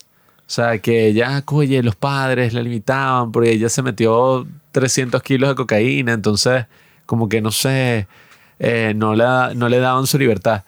Bueno, en el caso de Corea sí es como una locura, pues, o sea, que si las tipas trabajando 24/7 en esto, lo otro, sí, son famosas, tienen dinero fino, pero eh, hay prácticas cuestionables, o sea, se sabe que eso ocurre porque, bueno, han habido muchísimos escándalos en la industria surcoreana por todo el tema de, bueno, idols que eh, se han sentido súper deprimidos, el tema de las, las que se han sacado del chat. A la vaca hay que exprimirla. No, Mientras tenga leche hay que exprimir. todo eso de la salud mental en esas industrias sí es como cuestionable porque, bueno, han ocurrido casos súper extremos. ¿Cómo es que se llama esta? La que era amiga de Ayu, la que falleció, o sea, que... Zully. O sea, esa, esa historia de Zully como que, bueno, es muy icónica porque marcó toda la cosa y porque después un amigo de ella también hizo lo mismo. Entonces es como que... Y ah, una amiga de ella también hizo lo mismo. Sí, o sea... y luego yo también lo imagínate. voy a hacer. Así como que, bueno, siguiendo la cadena de favores. Sí, o sea, que eso ocurra es como una locura, claro. Eh, no sé, en otros países se mueren por drogas, pues, pero eso es como más aceptable y que bueno, al menos se murió disfrutando. Eh, y nada, ese fue el aspecto que a mí sí me gustó de la serie, ¿no? Que te mostraran todo eso. Y de alguna forma, yo que le hice así un binge watch, lo vi que sí, cinco capítulos en dos días. No me pasó eso de que, oye, me aburrí o algo porque lo vi así súper seguidito. Entonces sí era como entretenido y al yo notar que ocurrían inconsistencias o cosas como muy repentinas, como he dicho, estúpidas incluso, o sea, que tú decías como que, bueno, esta vaina están alargando incluso el drama y, y el tipo es un estúpido, pues el protagonista. Cuando pasaba eso, yo igual lo estaba disfrutando porque yo decía como que, bueno, igual imagínate, pues, o sea, estar viendo que si toda esta historia así de Susi y la cosa así, de la crítica que se le hace a la industria, o sea, eso me pareció súper interesante y la relación que ellos tenían, si bien no me pareció como que, ay, sí, o sea, las otras relaciones de los que drama, imagínate, ya ahí uno está como con un show y que, no, ellos tienen que estar Bueno, juntos sí, hasta el fin del mundo. Este es el mismo director que Crash Landing on You. Claro, o sea, compárala con Crash Landing on You. Ahí yo sí, episodio tras episodio, está ahí que por favor. Ah, o sea, que sí, con un drama. Pero sí me pasó esa cosa de que. He dicho pero así las tres veces justificando ah, las cosas malas del show. Yo cuando lo estaba viendo y era esa escena del metro, que entonces llegan hasta este extremo donde, bueno, ella se va así y bueno, si te pones a ver, gran parte del problema que ocurrió en el, no sé, o sea, en el, la vaina que no se entendieron, pues, amorosamente, en esa relación mierdera como terminó, fue la falta de comunicación. O sea, fue como que, bueno, no se están contando un carajo, prácticamente nunca se sentaron a hablar claramente sobre, qué sé yo, su pasado, esto, lo otro, sino que, bueno, habrán tenido dos conversaciones al respecto y listo. Pero no eran claros, pues, o sea, la tipa estaba que se siente extorsionada eh, por la empresa esta y que no, vamos a acabar con toda tu reputación. Y la caraja nunca le contó nada a él. El tipo estaba también, no sé, pensando mil cosas locas que tampoco la audiencia se enteró. O sea, no sé ni qué coño estaba pensando. No, es que. Pero no, no había comunicación, pues eso es una mierda. El problema con este tipo es que fue demasiado ambicioso el protagonista. Porque yo lo que pensaría si yo estuviera en su posición y que, bueno, estoy teniendo una relación sexual con Susie, que es una idol que todo el mundo conoce, o sea, que sale en cinco minutos para la calle y todo el mundo se le queda viendo y que, mira, está con tal, con Duna, ay, Dios mío. Si eso es así, bro, bueno, cualquier persona te puede decir, tienes que ser realista. Y tú cuando eres realista, tú dices, ah, ok, estoy saliendo con ella. Eso quiere decir que tengo que disfrutar cada día como si fuera el último. O sea, esa es un- una tipa que millones de personas en todo el mundo la están deseando. Y en Corea tienen esa estupidez que es que no, bueno, que si se enteran las personas que tú estás saliendo con alguien, listo, pues, o sea, te dejan de seguir, te boicotean como actriz o como idol, porque es que no, bueno, ¿cómo puede ser que esta persona que yo amo tanto tiene novio? Entonces ella tendría que mantener eso en secreto. Si eso es verdad y tú estás saliendo con ella por cosas del destino, porque tú no hiciste nada, pues, o sea, eso te cayó encima. No es que tú pasaste 10 años seduciéndola a ella, ese no es el caso. Eso te cayó a ti, tú, no hiciste nada, ella era la que te seducía a ti. Si eso es así, yo lo que pensaría, bueno, tienes que ser realista y cuando llegue el momento inevitable en donde la tipa va a querer volver a ser idol porque ya pudo volver a cantar, que eso, que eso pasa en esa escena cuando los tipos van para el concierto y a ella la llaman al escenario, que es bastante incómodo eso, ¿no? que tú vayas para un concierto y que te diga el artista que yo te reconozco a ti, tú eres cantante, no, ven a cantar. Yo creo que eso no pasaría en Corea porque le daría pena y que bueno, si ella vino a ver tu concierto como miembro de la audiencia, no está preparada, así sea cantante, tú para cantarte tienes que preparar, tienes que practicar, actor, tienes que calentar ¿verdad? la voz. Eres actor. Llora. Sí, o sea, Dale, dale, llora. No, y que sube al escenario. ¿Por qué no nos cantas algo? Y la tipa está de que, ¿what? Pero, y que, ah, él es comediante, sube, cuenta un chiste. pero Ja. en la serie funcionó porque la tipa sí se puso a cantar y fue que ¡ah! ella no podía cantar, recuperó la habilidad. Y entonces, bueno, ella ajá, volvió. Y todo fue gracias al amor. Lo lógico era que, bueno, bro, lo disfrutaste, te tomaste una foto con ella, se la puedes mostrar a tu amigo y que mira, salí con ella y tu amigo va a. O sea, tuviste una buena experiencia, eh, la documentaste para que te quede de, recuerdo para siempre. Oye, o sea, que tú pensabas que te ibas a casar con ella, que bueno, que al final de la conversación del capítulo 5S, pues la que mencioné, la tipa al final le dice una cosa así que, ¿qué pasó? Creías que tú eras especial. Tú, como todos los demás, tú me superarás. O sea, yo te gusto ahorita, pero en cualquier momento me superas y ya. O sea, no pienses que tú eres distinto.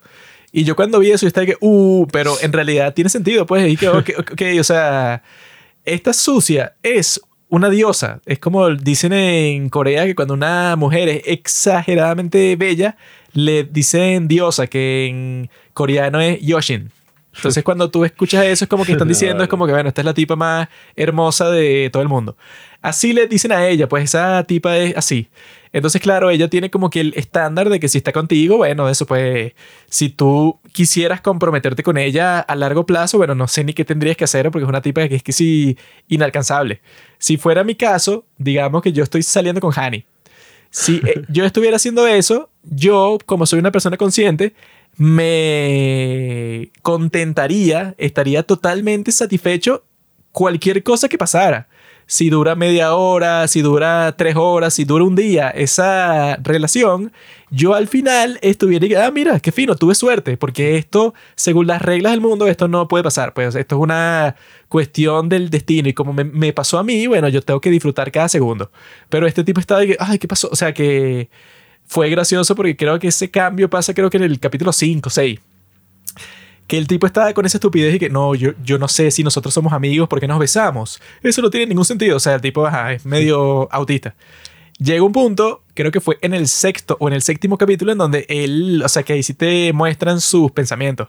Y el tipo está diciendo una cosa así que ahora yo estoy celoso de todos los hombres que han estado contigo. Ah, sí. Quiero pasar contigo cada momento de mi vida. Y que si tú hace cinco minutos estabas con un drama de que no, que había que tener cuidado para no involucrarse tan profundamente tan rápido y que, ¿qué? se te olvidó?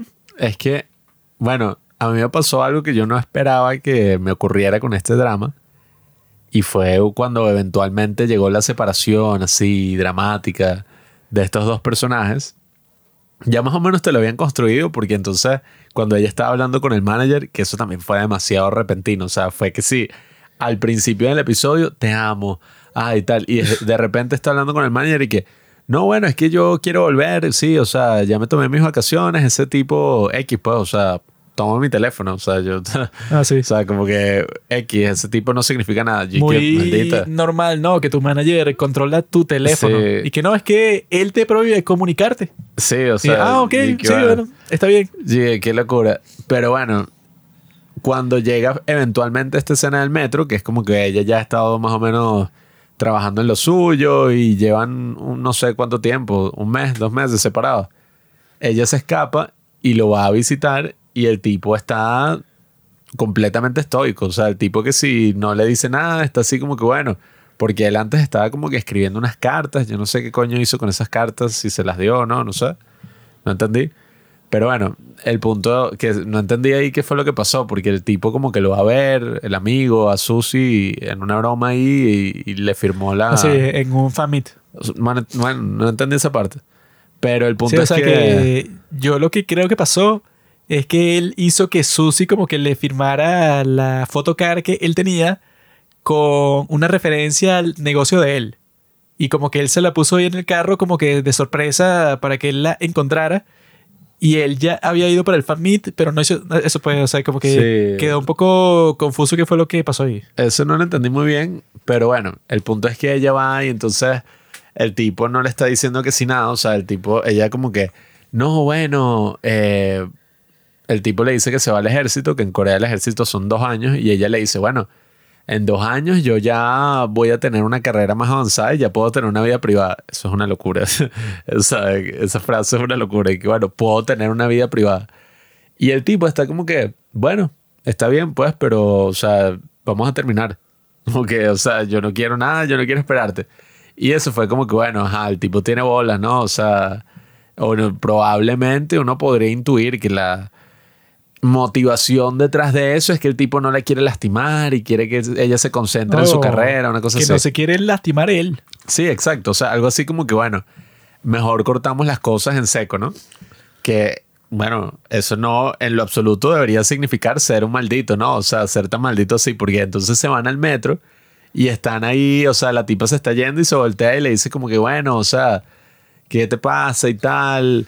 Eh, yo te amo, tú significaste algo importante para mí, y bueno, ajá, o sea, me vas a abandonar como me ha abandonado todo el mundo en mi vida.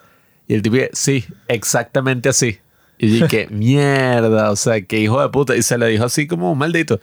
Y la tipa se va en el metro y se voltea a ver si el tipo viene. El tipo nunca viene. es que... Yo ahí me puse que sí a llorar. Y qué, qué bolas, marico. O sea, Eso ¿qué es lo esto? fastidioso de ese personaje, porque yo en esa escena del metro, yo lo que estaba esperando era que el tipo tuviera una discusión con ella, pero como en A Marriage Story, esa con Scarlett Johansson y Adam Driver, o sea, una discusión así como que, bueno, es que tú no sabes que yo te esperé por dos meses, I, maldita.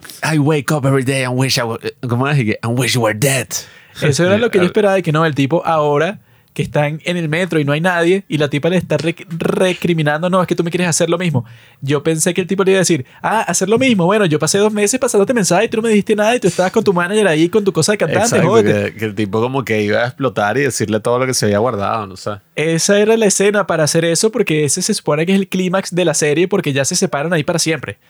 Pero el tipo, eso simplemente asiente a lo que ella le dice. Cuando ella le dice, bueno, tú me vas a dejar como todos los demás, él dice, bueno, sí, así. Y listo. Y, y ella se va para el metro y se está dando vuelta para ver si el tipo la sigue porque obviamente a ella le parecerá, de, bueno, este qué le pasa, o sea, va a terminar con esto de una forma tan pasiva así, o sea, como que no va a luchar, se va a rendir. Y el tipo sí se rinde y no hace nada. Eso, yo creo que eso es lo que señala a lo que le faltaba a este personaje para que la serie fuera más interesante y que la trama fuera más profunda. Que el tipo también tuviera su iniciativa y su propia voluntad. Que diga, ah, pero ¿qué es lo que tú quieres? Y si te sientes frustrado con ella, bueno, díselo y le das un discurso así y tienen una pelea interesante. Pero el tipo como que nunca fue lo suficientemente apasionado para tener un conflicto real con ella, sino que era ella la que le gritaba y la que hacía las cosas así como que emocionalmente intensas y tal. Pero él nunca puede, o sea, él siempre estaba estoico. Él, digamos, como que su estado emocional neutral, el que tiene así como que normalmente es como el de melancolía, pues, o sea, él siempre está como que triste, o sea, siempre está como que llorando por algo así. Y yo estoy, bueno, ese tipo de personaje para, protago- para protagonizar tu serie no, no cuadra, pues, o sea, le falta como que más fuerza. Yo en esa escena del metro sí me puse que se llorara así, pero yo sé cuál es el truco que utilizan estos malditos. Que es que tienen un soundtrack así como potente, como... Bueno, no tan bueno así, pero como en el de Goblin. Que en Goblin te ponían estas escenas de los bichos que sí, ay, no pueden estar juntos porque, bueno, el destino los separó. Y entonces te ponen como que un momento donde la música sube de volumen. Y es que si lo más importante es la escena, y es que si los personajes llorando así, yéndose uno, o sea, yéndose a lados contrarios y a universos distintos. Y uno está ahí que qué bolas, marico. O sea, la música así toda la más dramática del mundo.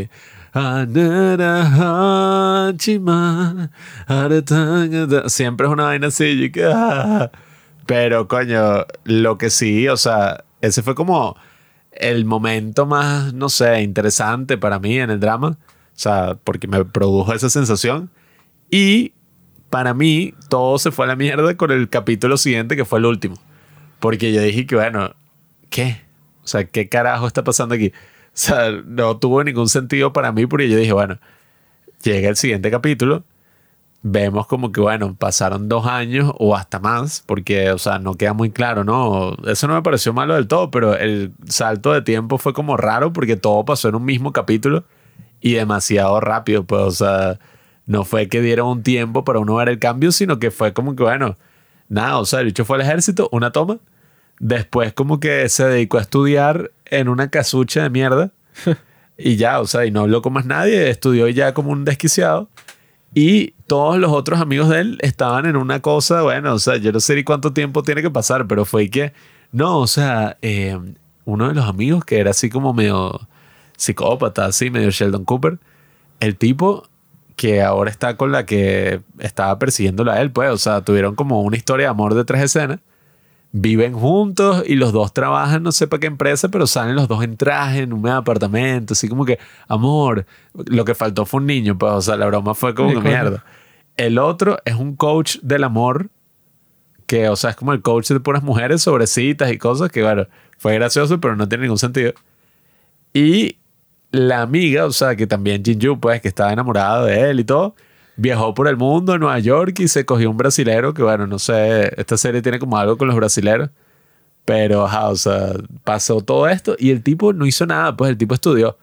Y Susi es que sí, la mayor celebridad de Corea, pues, o sea, aparece en las publicidades, era una publicidad de New Jeans en el metro. Y nada, pues, o sea, es como que bueno, listo, o sea, la vida cambió, todo así. Y yo digo, bueno, ok, vamos, es medio raro, ¿no? Que todos hayan cambiado tanto, pero vamos bien, ajá, el tipo estaba triste, este es el momento donde va a reconectar con su amor y tal, o sea, ya pasaron años, ya el tipo habrá procesado todo lo que pasó y se podrá arrepentir, podrá decirle lo que siente, ¿no?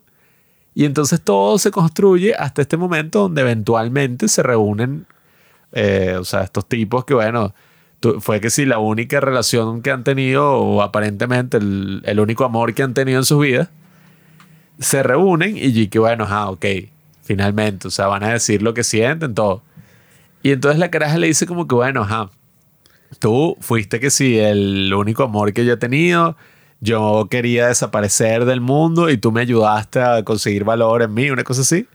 Ahora ya estoy bien, o sea, después de todo eso, esa situación de mierda que pasé, ya me siento con confianza, tengo autoestima, todo esto, y te amo, o sea, eres que sí, no sé, o sea, te sigo amando. Y el maldito como que, ah, bueno, sí, o sea, el bicho y sigue igual de estoico, la tipa prácticamente le ruega para que No el tipo se nada. disculpe y el tipo como que, me disculpo, tal, tiene esta escena, Sí. la abraza y que me arrepiento y tal, y yo, ah, bueno, ok, menos mal, o sea, ahora veremos cómo, ajá, o sea, el amor florece nuevamente en su vida. No, o sea, se acaba la maldita serie y entonces como que, no, bueno, los créditos y ya, o sea, no sé, cada quien sigue con su vida y no se entiende qué carajo pasó, o sea, el bicho fue como al trabajo y la tipa se fue así por el mundo y tal y por alguna razón el tipo estaba comprando que sí en una vaina así toda fancy y la tipa caminó por ahí ya. Lo que pasa es que tú no sabes cómo funciona el amor. Porque ahí en esa escena final la tipa no le está diciendo para volver nada, sino que la tipa está un poco ofendida de que él como que no la tome en cuenta. O sea, que se encontraron ahí y él estaba todo frío. O sea, no quería conversar con ella, no quería como que actualizarse para ver qué era lo que le había pasado a ella todo este tiempo que no se han visto. No quería intercambiar cuentos de, de todo este tiempo, sino que la estaba tratando de ignorar. Y ella se ofendió con eso y lo fue a buscar en su apartamento después y que mira, pero ¿qué es lo que te pasa y tal? Y la tipa lo que le dice, bueno, es que ya yo no te necesito a ti porque ya estoy en un buen nivel de mi vida. Tengo un buen trabajo, buenos amigos, gano dinero, soy famosa, etcétera, etcétera. Y sin embargo, yo quiero que tú como que eso, que no me trates así. O sea, que tú, eh, digamos que significaste mucho para mí en ese momento que yo no tenía nada de las cosas que tengo ahora. La estaba pasando muy mal, pero gracias a ti la pasé bien. Y vivimos así, pues, o sea, como que un momento importante tú y yo, pero tú ahora quieres, bueno, o sea, como que olvidarte de todo eso, así que pídeme perdón. Yo con las cariñosas, cuando me la consigue en la calle. Pero como que nunca le dice para volver ni nada, sino que la tipa lo que quiere es que él reconozca que ella fue importante para él. Porque como que se siente mal porque ella siente que él fue importante para ella, pero que parece que él no piensa eso de ella.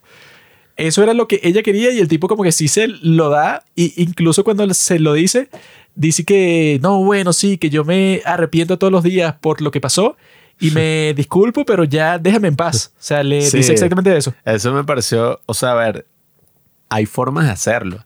Si ese era el cometido, ¿no? El objetivo final al cual iba la serie, tú podrías decir como que, ah, bueno, obviamente ellos ya han pasado años, ya han cambiado, son personas distintas y es como un proceso de maduración. O sea, ya los dos... Y han, el bueno, tipo particularmente es exactamente igual. No Sí, es distinto nada. O sea, exacto. Susi Eh, sí. quizá es distinta, pero este tipo es el mismo. Sí, o sea, eso no lo lograron y por eso es que para mí no tuvo mucho sentido al final porque, ajá, o sea, si ese quiere, o sea, si tú quieres que ese sea el mensaje, hay maneras de hacerlo bien, o sea, tú puedes mostrar el cambio que ocurrieron en todos estos años, eh, o sea, que ocurrió en los personajes, o sea, que sí, bueno, ya son distintos, eh, se consiguen y bueno, se recuerdan de que, ay, eh, nosotros cuando éramos jóvenes nos apoyamos en un momento difícil para ti y para mí. Y bueno, queremos darle como un cierre a todo esto que vivimos. Entonces tú dices como que, ah, bueno, o sea, podría ser una escena incluso bonita, o sea, podría ser una escena que tú dices como, coño, te impacta emocionalmente y listo, cada quien sigue con sus vidas feliz, pues, o sea, satisfecho. Pero no, o sea, aquí fue como, ajá, o sea, el tipo sigue siendo el mismo pendejo, nunca tuvo otra novia, nunca tuvo nada, o sea, se concentró en ser ingeniero, no sé ni por qué, pero el tipo ni siquiera es que mostraba mucha pasión con lo que hacía. Y eso, pues, o sea, fue a comprar una mierda ahí en una tienda y la tipa estaba por ahí. O sea, fue como que, bueno, Es que ¿qué lo clase de final chivo, es pues, o sea, de la historia y de la relación que tienen ellos y sus interacciones y tal, es que parece que a él no le importara mucho. O sea, en el único momento que sí parece que le importa mucho y tal, es cuando él así se enamora muy fuerte de ella y tienen sexo y tal. Ahí es cuando él está, bueno, sí, ajá, que van para la mini vacaciones y eso. Ahí es que él estaba y que no, y que tengo envidia de todos los hombres que han estado contigo, con un show así. Pero el resto de la serie es como que él está, ah, bueno, se fue con el manager, bueno, qué carajo. Ah, mira, ella quiere vol- volver a cantar, bueno, supongo que es lo que va a hacer. O sea, como que él no es una persona que se le ve que quiere luchar por las cosas que quiere, sino que cuando pasan las cosas él está como, bueno, o sea, mala suerte. Eh, como que, no sé, como que la pasa muy mal, se pone triste, puede hacer muchas cosas así, pero al final no va a ser una persona que cambia toda su vida así, sino que simplemente quedó herido por lo que pasó ella. Y cuando un personaje es así, que no tiene mucha agencia y que todas las cosas que tienen le cayeron del cielo ya, no es muy apasionante verlo. El de Susie sí es chévere verlo porque ella, bueno, tiene la decisión enfrente. Podría hacerlo, podría no hacerlo y claramente sí le importan todas las cosas que pasan porque ella está traumada y se pone a llorar todo el tiempo y tal. Yo creo que eso que ella le dice a él y que no, espérame, es estúpido porque bueno, eso de que te espera dos años y la tipa es súper famosa y como que no va a tener una relación con ninguna otra persona por ese tiempo, o sea, suena casi imposible, pues, y que es una promesa chimba, porque entonces si, si tú le crees, entonces tú vas a estar ilusionado como un bobo por muchísimo tiempo cuando la tipa, bueno, ¿qué sabes tú? ¿Qué es lo que puede pasar? A ti te pueden prometer cualquier cosa, que no, yo en dos años te doy 100 mil dólares, bueno, ¿qué sabes tú si en dos años, bueno, estoy muerto, me casé, me fui de, para otro país, o sea, pueden pasar mil vainas.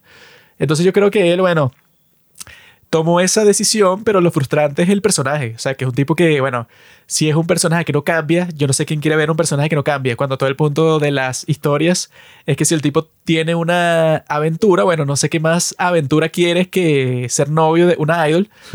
Y el tipo al final es casi exactamente lo mismo, simplemente sigue más melancólico y llorón y tal. Es totalmente aburrido. O sea, ese tipo de historia yo creo que le falta un poco más de picante. A mí me da risa que si eso me ocurriera a mí, yo casi que escribo una novela después de que la adaptación cinematográfica. Y así fue como cambió mi vida después de pasar un verano con una idol. Aprendí a amarme a mí Oh. mismo, aprendí que esto tal. O sea, Yo que, paso bueno, cinco minutos con la idol más fea del mundo y yo creo que, bueno, no, bueno, la confianza de este tipo se convirtió en Arnold Schwarzenegger y viajó por el mundo da- dando charlas motivacionales de cómo ser una persona que seduce a todas las mujeres, no sé, una cosa así sí, extrema. o sea, el tipo ya vive toda su vida de esa experiencia. O sea, y que bueno, el seminario, cómo se le cuadró, la historia, la obra, la película, el que el tipo saca la, la película. Y eso, pues, como te digo, los dos finales. O es el que ya dije en un principio que todo está en la fantasía de. La, podría ser la vaina más random del mundo. O sea, que sí. Una niña negra gringa que le gusta el K-pop. o bueno, no mentira. Un tipo como nosotros, así que sueña con una idol. O el otro final que fuera así como que, bueno, la cámara se aleja y él y que, ah, y que el verano y que la juventud, tantas cosas, que hay, que hay dramas que se han acabado así, que tantas cosas que aprendimos ese verano, como mi primer amor, que nunca cambiaré, o sea, una cosa así. y que, y ahora ella sigue con su vida y yo, no sé, es y que- sale un texto así y que el tipo escribió el libro más vendido en la historia de Corea. De todo lo que le pasó a él con Susi, él puede sacar un podcast, una película, hace videos para su canal de YouTube, hace un libro, hace todas las cosas que se te ocurran, una obra de teatro, todo. Pero el tipo está como, bueno, tuve mala suerte, estuve con esta tipa y bueno, seré ingeniero. O sea, ¿qué? O sea, lo que puedes hacer, lo mínimo que puedes hacer es que vendes esa historia a Dispatch, que es así ese medio coreano, esos son los tipos que se enteran de todo y te inventas cosas locas y que no, la tipa es una enferma, la tipa tiene sexo con animales y tal. Fuma o sea, como una chimenea. Exacto, dices puras cosas así y las pruebas que le das, no sé, como unas tres selfies que te tomaste con ella y bueno, le tomas fotos desnuda cuando esté dormida, cosas así.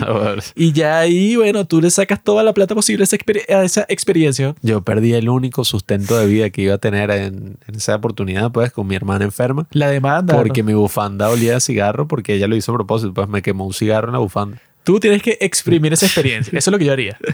O sea, eso yo creo que la serie al final, si la consideras así, bueno, no tiene mucho sentido que haya comenzado con la perspectiva del tipo. Sino que tenía que comenzar, bueno, ajá, con Susie, pues, ajá, la más importante, la que tiene todo ese trasfondo, la que es un personaje activo, pues, y que tiene muchas cosas para hacer, muchas cosas que descubrir. Eso que ya tiene esa escena que se encuentra con la tipa que era miembro del grupo también. Y tienen una conversación ahí en donde ella le dice, no, es que ahora yo quiero hacer mi propia música. O sea, ya pasé un tiempo en donde ni siquiera podía cantar, pero ya estoy volviendo a esto de ser idol y tengo mis propias canciones. O sea, ella siempre estaba creciendo como personaje, tratando de superar eso que le pasó. Mientras que este tipo, bueno, no sé ni qué quiere hacer, no sé si lo va a superar, no sé qué le importa a él, no sé ni qué le gusta, ¿no? o sea, no le gusta, su- o sea, le gusta No la ingeniería más o menos, o sea, y no le gusta Susi y no sé si le Ah, gusta bueno, la, le gusta el básquetbol. no sé si le gustan las mujeres, o sea, es todo un misterio. Y no tiene sentido que el protagonista al final de la serie siga siendo un misterio, no sé cuál es el punto. Sí, porque el concepto suena cool. Pues, ah, mira, la idol se enamora del tipo así regular. Pero cuando tú tienes un personaje como Duna, que es y que, bueno, tiene todo este conflicto y ves que está ahí como que con un pasado incierto, pero que la sigue, bueno, o sea, destrozando en su presente y la tipa está fumando y vive en un dormitorio que alquiló La completamente tipa para fuma, no jodan. O sea, es mil veces más interesante que el protagonista. Una caja al Entonces, día. bueno, ahí, ah, bueno, que esos cigarros, yo no sé de qué carajos son. O sea, Negro. una vaina de oro, eh, negro. Quiero probar uno. Pero No, y- eso, pues, o sea, la historia se termina arrastrando casi que por gravedad hacia lo más interesante que hay, que siempre va a ser Susi. y es eso, pues, o sea, el concepto podría ser ese, pero cuando tú lo vas a adaptar y no le pones una historia más interesante al protagonista, lo hubieran hecho desde la perspectiva de, de la idol y ya hubiera sido un drama muchísimo más cool e interesante. Lo más interesante de la serie es que parece que está dirigida por Quentin Tarantino. Porque yo noté algo que, bueno, quizá muchas personas de ustedes que están esc- escuchando no notaron, que es el hecho de que en todos los capítulos hay una toma directa a los pies de Susie. La, la tipa descalza o que se está poniendo unas medias o se las está quitando o está tocando a alguien con su pie o está usa- usando sandalias en la calle o eso siempre los tipos en cada capítulo encuentran la excusa para mostrar los pies de ella no sé por qué pero me di cuenta que en todos, o sea, es muy raro y no hacen eso, obviamente, con ningún otro personaje, solo con ella. Y está eso así como que no, ella entonces se pone las medias que él le dio en el hospital para acordarse de esa noche en que se conocieron y tal. Es raro, eso que le están mostrando los pies en todos los capítulos y así un close-up, pues, o sea, súper detalladamente. Y tengo que decir que tiene unos buenos pies. O sea, se ven así como que pulcros. Se ven así como que con buen diseño. Me gustaron sus pies. Me gustaría morderlo. Quería decir una cosa así. Me encantan los pies. No, mentira. Pero sí, Sí, yo- es yo no raro. sí, la gente que- noté que mostraban, mostraban, mostraban. Y yo dije, ¿qué es esto? bro? No entiendo a la gente que le encantan los pies. Es raro, es como... A mí no me gustan ni me disgustan. Sí, bueno, es como cuando te enteras de esa vaina de iCarly, de que el tipo, ¿cómo es que se llama? El gordo ese que era el que hacía... Schneider. Ajá, Dan Schneider. Cuando te enteras que el tipo es un sádico y ves como los episodios de iCarly o los momentos que eran unas vainas todas raras y que bueno, no, nosotras descalzas así jugando con los pies y como que el pie habla. O sea, el pie es un personaje O hay uno que yo me acuerdo que yo lo vi de niño todo inocente y lo ves ahora y es como que, que enfermo. Que es que no, el bebedero saca un chorro así Ah, sí. a presión, o sea, súper fuerte. Entonces te tienes como que agachar, o sea, ponerte de rodillas y abrir la boca hacia arriba para que te caiga el agua. Es como, marico. Luego podríamos hacer hacer eso. nosotros una especie de, re- de remake de esta serie, pero sería con el idol de New Jeans, Minji, porque ella en uno de los lives recientes de New Jeans dijo que a ella no le gusta usar medias, que siempre cuando llega para la casa lo primero que hace es que se quita las medias. Entonces eso es perfecto para esta serie que si se hizo tan popular así y la tipa siempre anda descalza, puede ser una referencia que se mete ahí como que, ah, mira, eso, el original con Susie tenía esta característica. Ahora nuestro remake tiene eh, la, tiene la misma, pero como homenaje. Yo lo que aprendí es que el amor siempre es complicado y sobre todo si eres un estúpido sin personalidad que no acepta el amor irrestricto que le ofrece una idol tan perfecta como Susie. Y que bueno, nada, o sea, eso, la comunicación frustraba demasiado que yo y que coño, maldito, comunícate, manifiéstate, o sea, dile lo que sientes, dile lo que piensas. Quizás lo podrías decir incluso con ingenio, con gracia, o sea, podrías expresarlo de una forma que no sonara como, bueno, o sea, el como problema es que puta. cada vez que el tipo abría la boca para expresarse parecía un maldito robot Terminator. Sí, o sea, una eh, vaina. yo no quiero estar con usted. Usted, amiga mía. Yo, amigo, no besar. Yo beso solo a novia. ¿Usted quiere novia? O sea, una cosa, bueno, bro, cálmate. O sea, que la tipa incluso se burla de él cuando se pone así porque le dice que, bueno, yo no te pedí matrimonio. Nos besamos. Eso, a ver, eso fue gracioso por un tiempo en el drama, pero ajá, o sea, que esa sea toda la personalidad del personaje, no tiene mucho sentido, no es como muy realista y nada, o sea, a ver, el tipo prácticamente está reprimiendo todos sus sentimientos durante toda la serie. O sea, el tipo está apretando el puño en los momentos en que le dice como que sí, ma. O sea, como, sí, jódete. O sea, te voy a abandonar como te abandonó, no sé, tu madre y todo lo que has querido. Y el tipo está apretando el puño y, ajá, o sea, yo entiendo que esa es como la situación dramática. Porque cuando la tipa se va en el metro, el tipo se pone a llorar y tal, y como que suelta esa tensión, pero no es interesante tener un reprimido como protagonista de un show y que no solo eso, sino que esté reprimido por siempre, o sea, hasta el fin. Que un hombre no aprieta el puño y se pone a llorar cuando se va la mujer. No, no, no. Un hombre aprieta el puño y se lo clava. Y así, bueno, luego le, le gritas y que, ¿por qué no cocinaste eso bien? O sea, eso es lo que es un hombre. No te lo guardas para después, lo haces ahí. Ahí dice el drama se va a la mierda y que no, le dejó el ojo morado a la idol y la- el tipo preso. Ahí sí se pone bueno. Van para la cárcel, es el juicio y coño. No, pero bueno, yo lo que les tengo que decir ya para terminar este capítulo, que es que yo, o sea, estoy retrasado. Yo estoy aquí grabando, pero yo tendré que estar haciendo otra cosa. Tengo como cinco lives de New Jeans que no he visto. Los tengo ahí abiertos en YouTube porque ellas están sacando ahora casi que un live diario. Están sacando mucho más contenido que los padres del cine y ellas trabajan mucho más que nosotros. ¿Tú qué te quejas? Ellas no solo tienen su trabajo normal de las presentaciones y las publicidades, etcétera, sino que tienen su propio podcast. Cada una tiene así como que se pone a grabar así en vivo, eh, en momentos random del día, en vivo. Tú ni siquiera lo haces en vivo, tú lo editas y lo publicas. Y tiene- ¿Sabes qué es lo que no tienen que yo sí tengo? No. Amor propio, estabilidad emocional. Creo que en promedio deben grabar como un live cada dos días. Ese live queda ahí guardado, ese live es traducido, publicado en YouTube y ahí es que llega a mis manos. Y yo, como bueno, no voy a pasar todo mi tiempo en eso, tengo como cinco o seis que no he visto, que sí, de las últimas dos semanas. Entonces tengo que apurarme. Yo estoy aquí grabando por, bueno, porque soy una persona buena. Yo si pudiera hacer todas las cosas que yo quiero, pues, o sea, si el mundo girara alrededor de mí, estuviera viendo los lives, terminándolos, que es lo que tengo que hacer. O sea, tengo la responsabilidad, tengo como 5 o 6 y cada uno dura entre media hora y una hora. O sea, tengo cosas que hacer. No puedo estar grabando aquí todo el tiempo. A mí me gustó la experiencia de pensar que en algún mundo posible una idol como Susie podría enamorarse de mí y yo ser digno de su amor. Bueno, así son las historias de la Biblia. Eso te puede pasar a ti. Así que siempre es que, bueno, no sé, fulanito, eh, Abraham vivía en una carpa en el desierto de repente escuchó la voz de Dios que le dijo, mira, Abraham, tienes que ir, bueno, no sé, mil kilómetros hacia el norte y cuando llegues ahí vas a tener eh, mil kilómetros que son tuyos, pues esa es tu nación y todas las personas que están ahí, como que tú las tienes que liderar y bueno, vas a ser el, el hombre más importante de toda la historia. Y el tipo, bueno, por gran parte de su vida, como tú, fue un gran perdedor.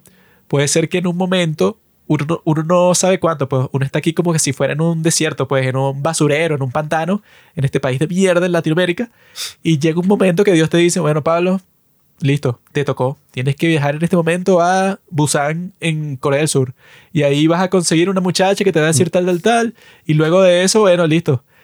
Encontrarás en la habitación 123 del Hotel Wallaby de Seúl.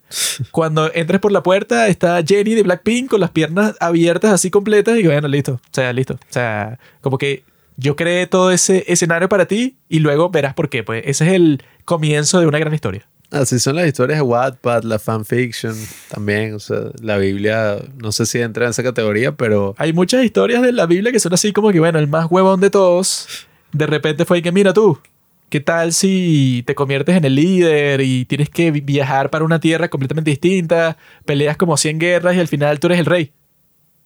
Suena fino, como la historia de David y Goliat. Si recordamos, David era el hijo más eh, joven de una familia que sigue 10 hijos. Y normalmente el, el más joven es como el más pendejo, pues no hereda un coño. Y de repente llega un tipo y dice, no, no, no, o sea, este es el más genial de todos. Este es el tipo que puede, tiene a Dios de, de su lado. Si tú tienes a Dios de tu lado, puedes tener un trío con las dos miembros de New Jeans que tú quieras. Eso es lo que yo siempre me digo todos los días cuando me levanto. Si Dios está de mi lado, ¿quién contra mí? Todo lo que yo piense o sueñe se puede hacer realidad. el sermón, la homilía, bueno, más, más enfermiza que he escuchado en mi vida. Todo es la parroquia que este no puede ser el cura. El tipo se puso un disfraz. Y no, sí Corpus soy. Christi. Sí soy el cura y bueno, simplemente le estoy diciendo la verdad. Amigos, vamos a ver cuál va a ser el próximo que drama. eh, dosis diaria de sol, Daily Dose of Sunshine. Que a diferencia de este, que lo comencé a ver con unas expectativas, dije, "Pff, ya me han dicho como cuatro seguidoras de los padres del cine que lo comenzaron a ver, incluso que ya lo terminaron de ver, y que buenísimo. Lloré en el primer capítulo, en el segundo, en el tercero, y que no, no pude continuar tan rápido, sino que me tuve que tomar una pausa para ver el quinto. Así como que están diciendo que es increíblemente bueno y que también tiene, o sea, no es puro drama, sino que también tiene comedia. Están diciendo que es buenísimo. Entonces esas son las expectativas. Cuando yo la comienzo a ver, sí, bueno, no me puede decepcionar. Tiene que ser buenísimo. Y luego de ese, tenemos el de Paco Ping, que es el de Diva a la deriva, que es la primera traducción de un drama coreano al español que creo que es mejor que la de inglés. Que en inglés es que Cast Away Diva. En cambio, en, en español funciona mucho mejor que Diva a la deriva. Está fino. Dora la exploradora. Entonces, bueno, esos son los que vamos a seguir viendo. Vamos a comenzar con ese Daily Dose of Sunshine porque es el que todo el mundo está... Ah, los gases. Es el que todo el mundo está conversando y ya está completo. O sea, como ese sí es de Netflix, Netflix creo, o sea, que lo produjo Netflix directamente. Subieron los 12 capítulos de golpe. Mientras tanto, ese de Diva a la deriva creo que va como por el sexto, séptimo. Entonces, hay que ponernos a ver eso. Ya sabes tú, pentejín, que te tardas. Comienza a ver dosis diaria de sol. Y bueno, nos vemos en el próximo domingo de drama, que esperemos que sea pronto y feliz Navidad. Chao.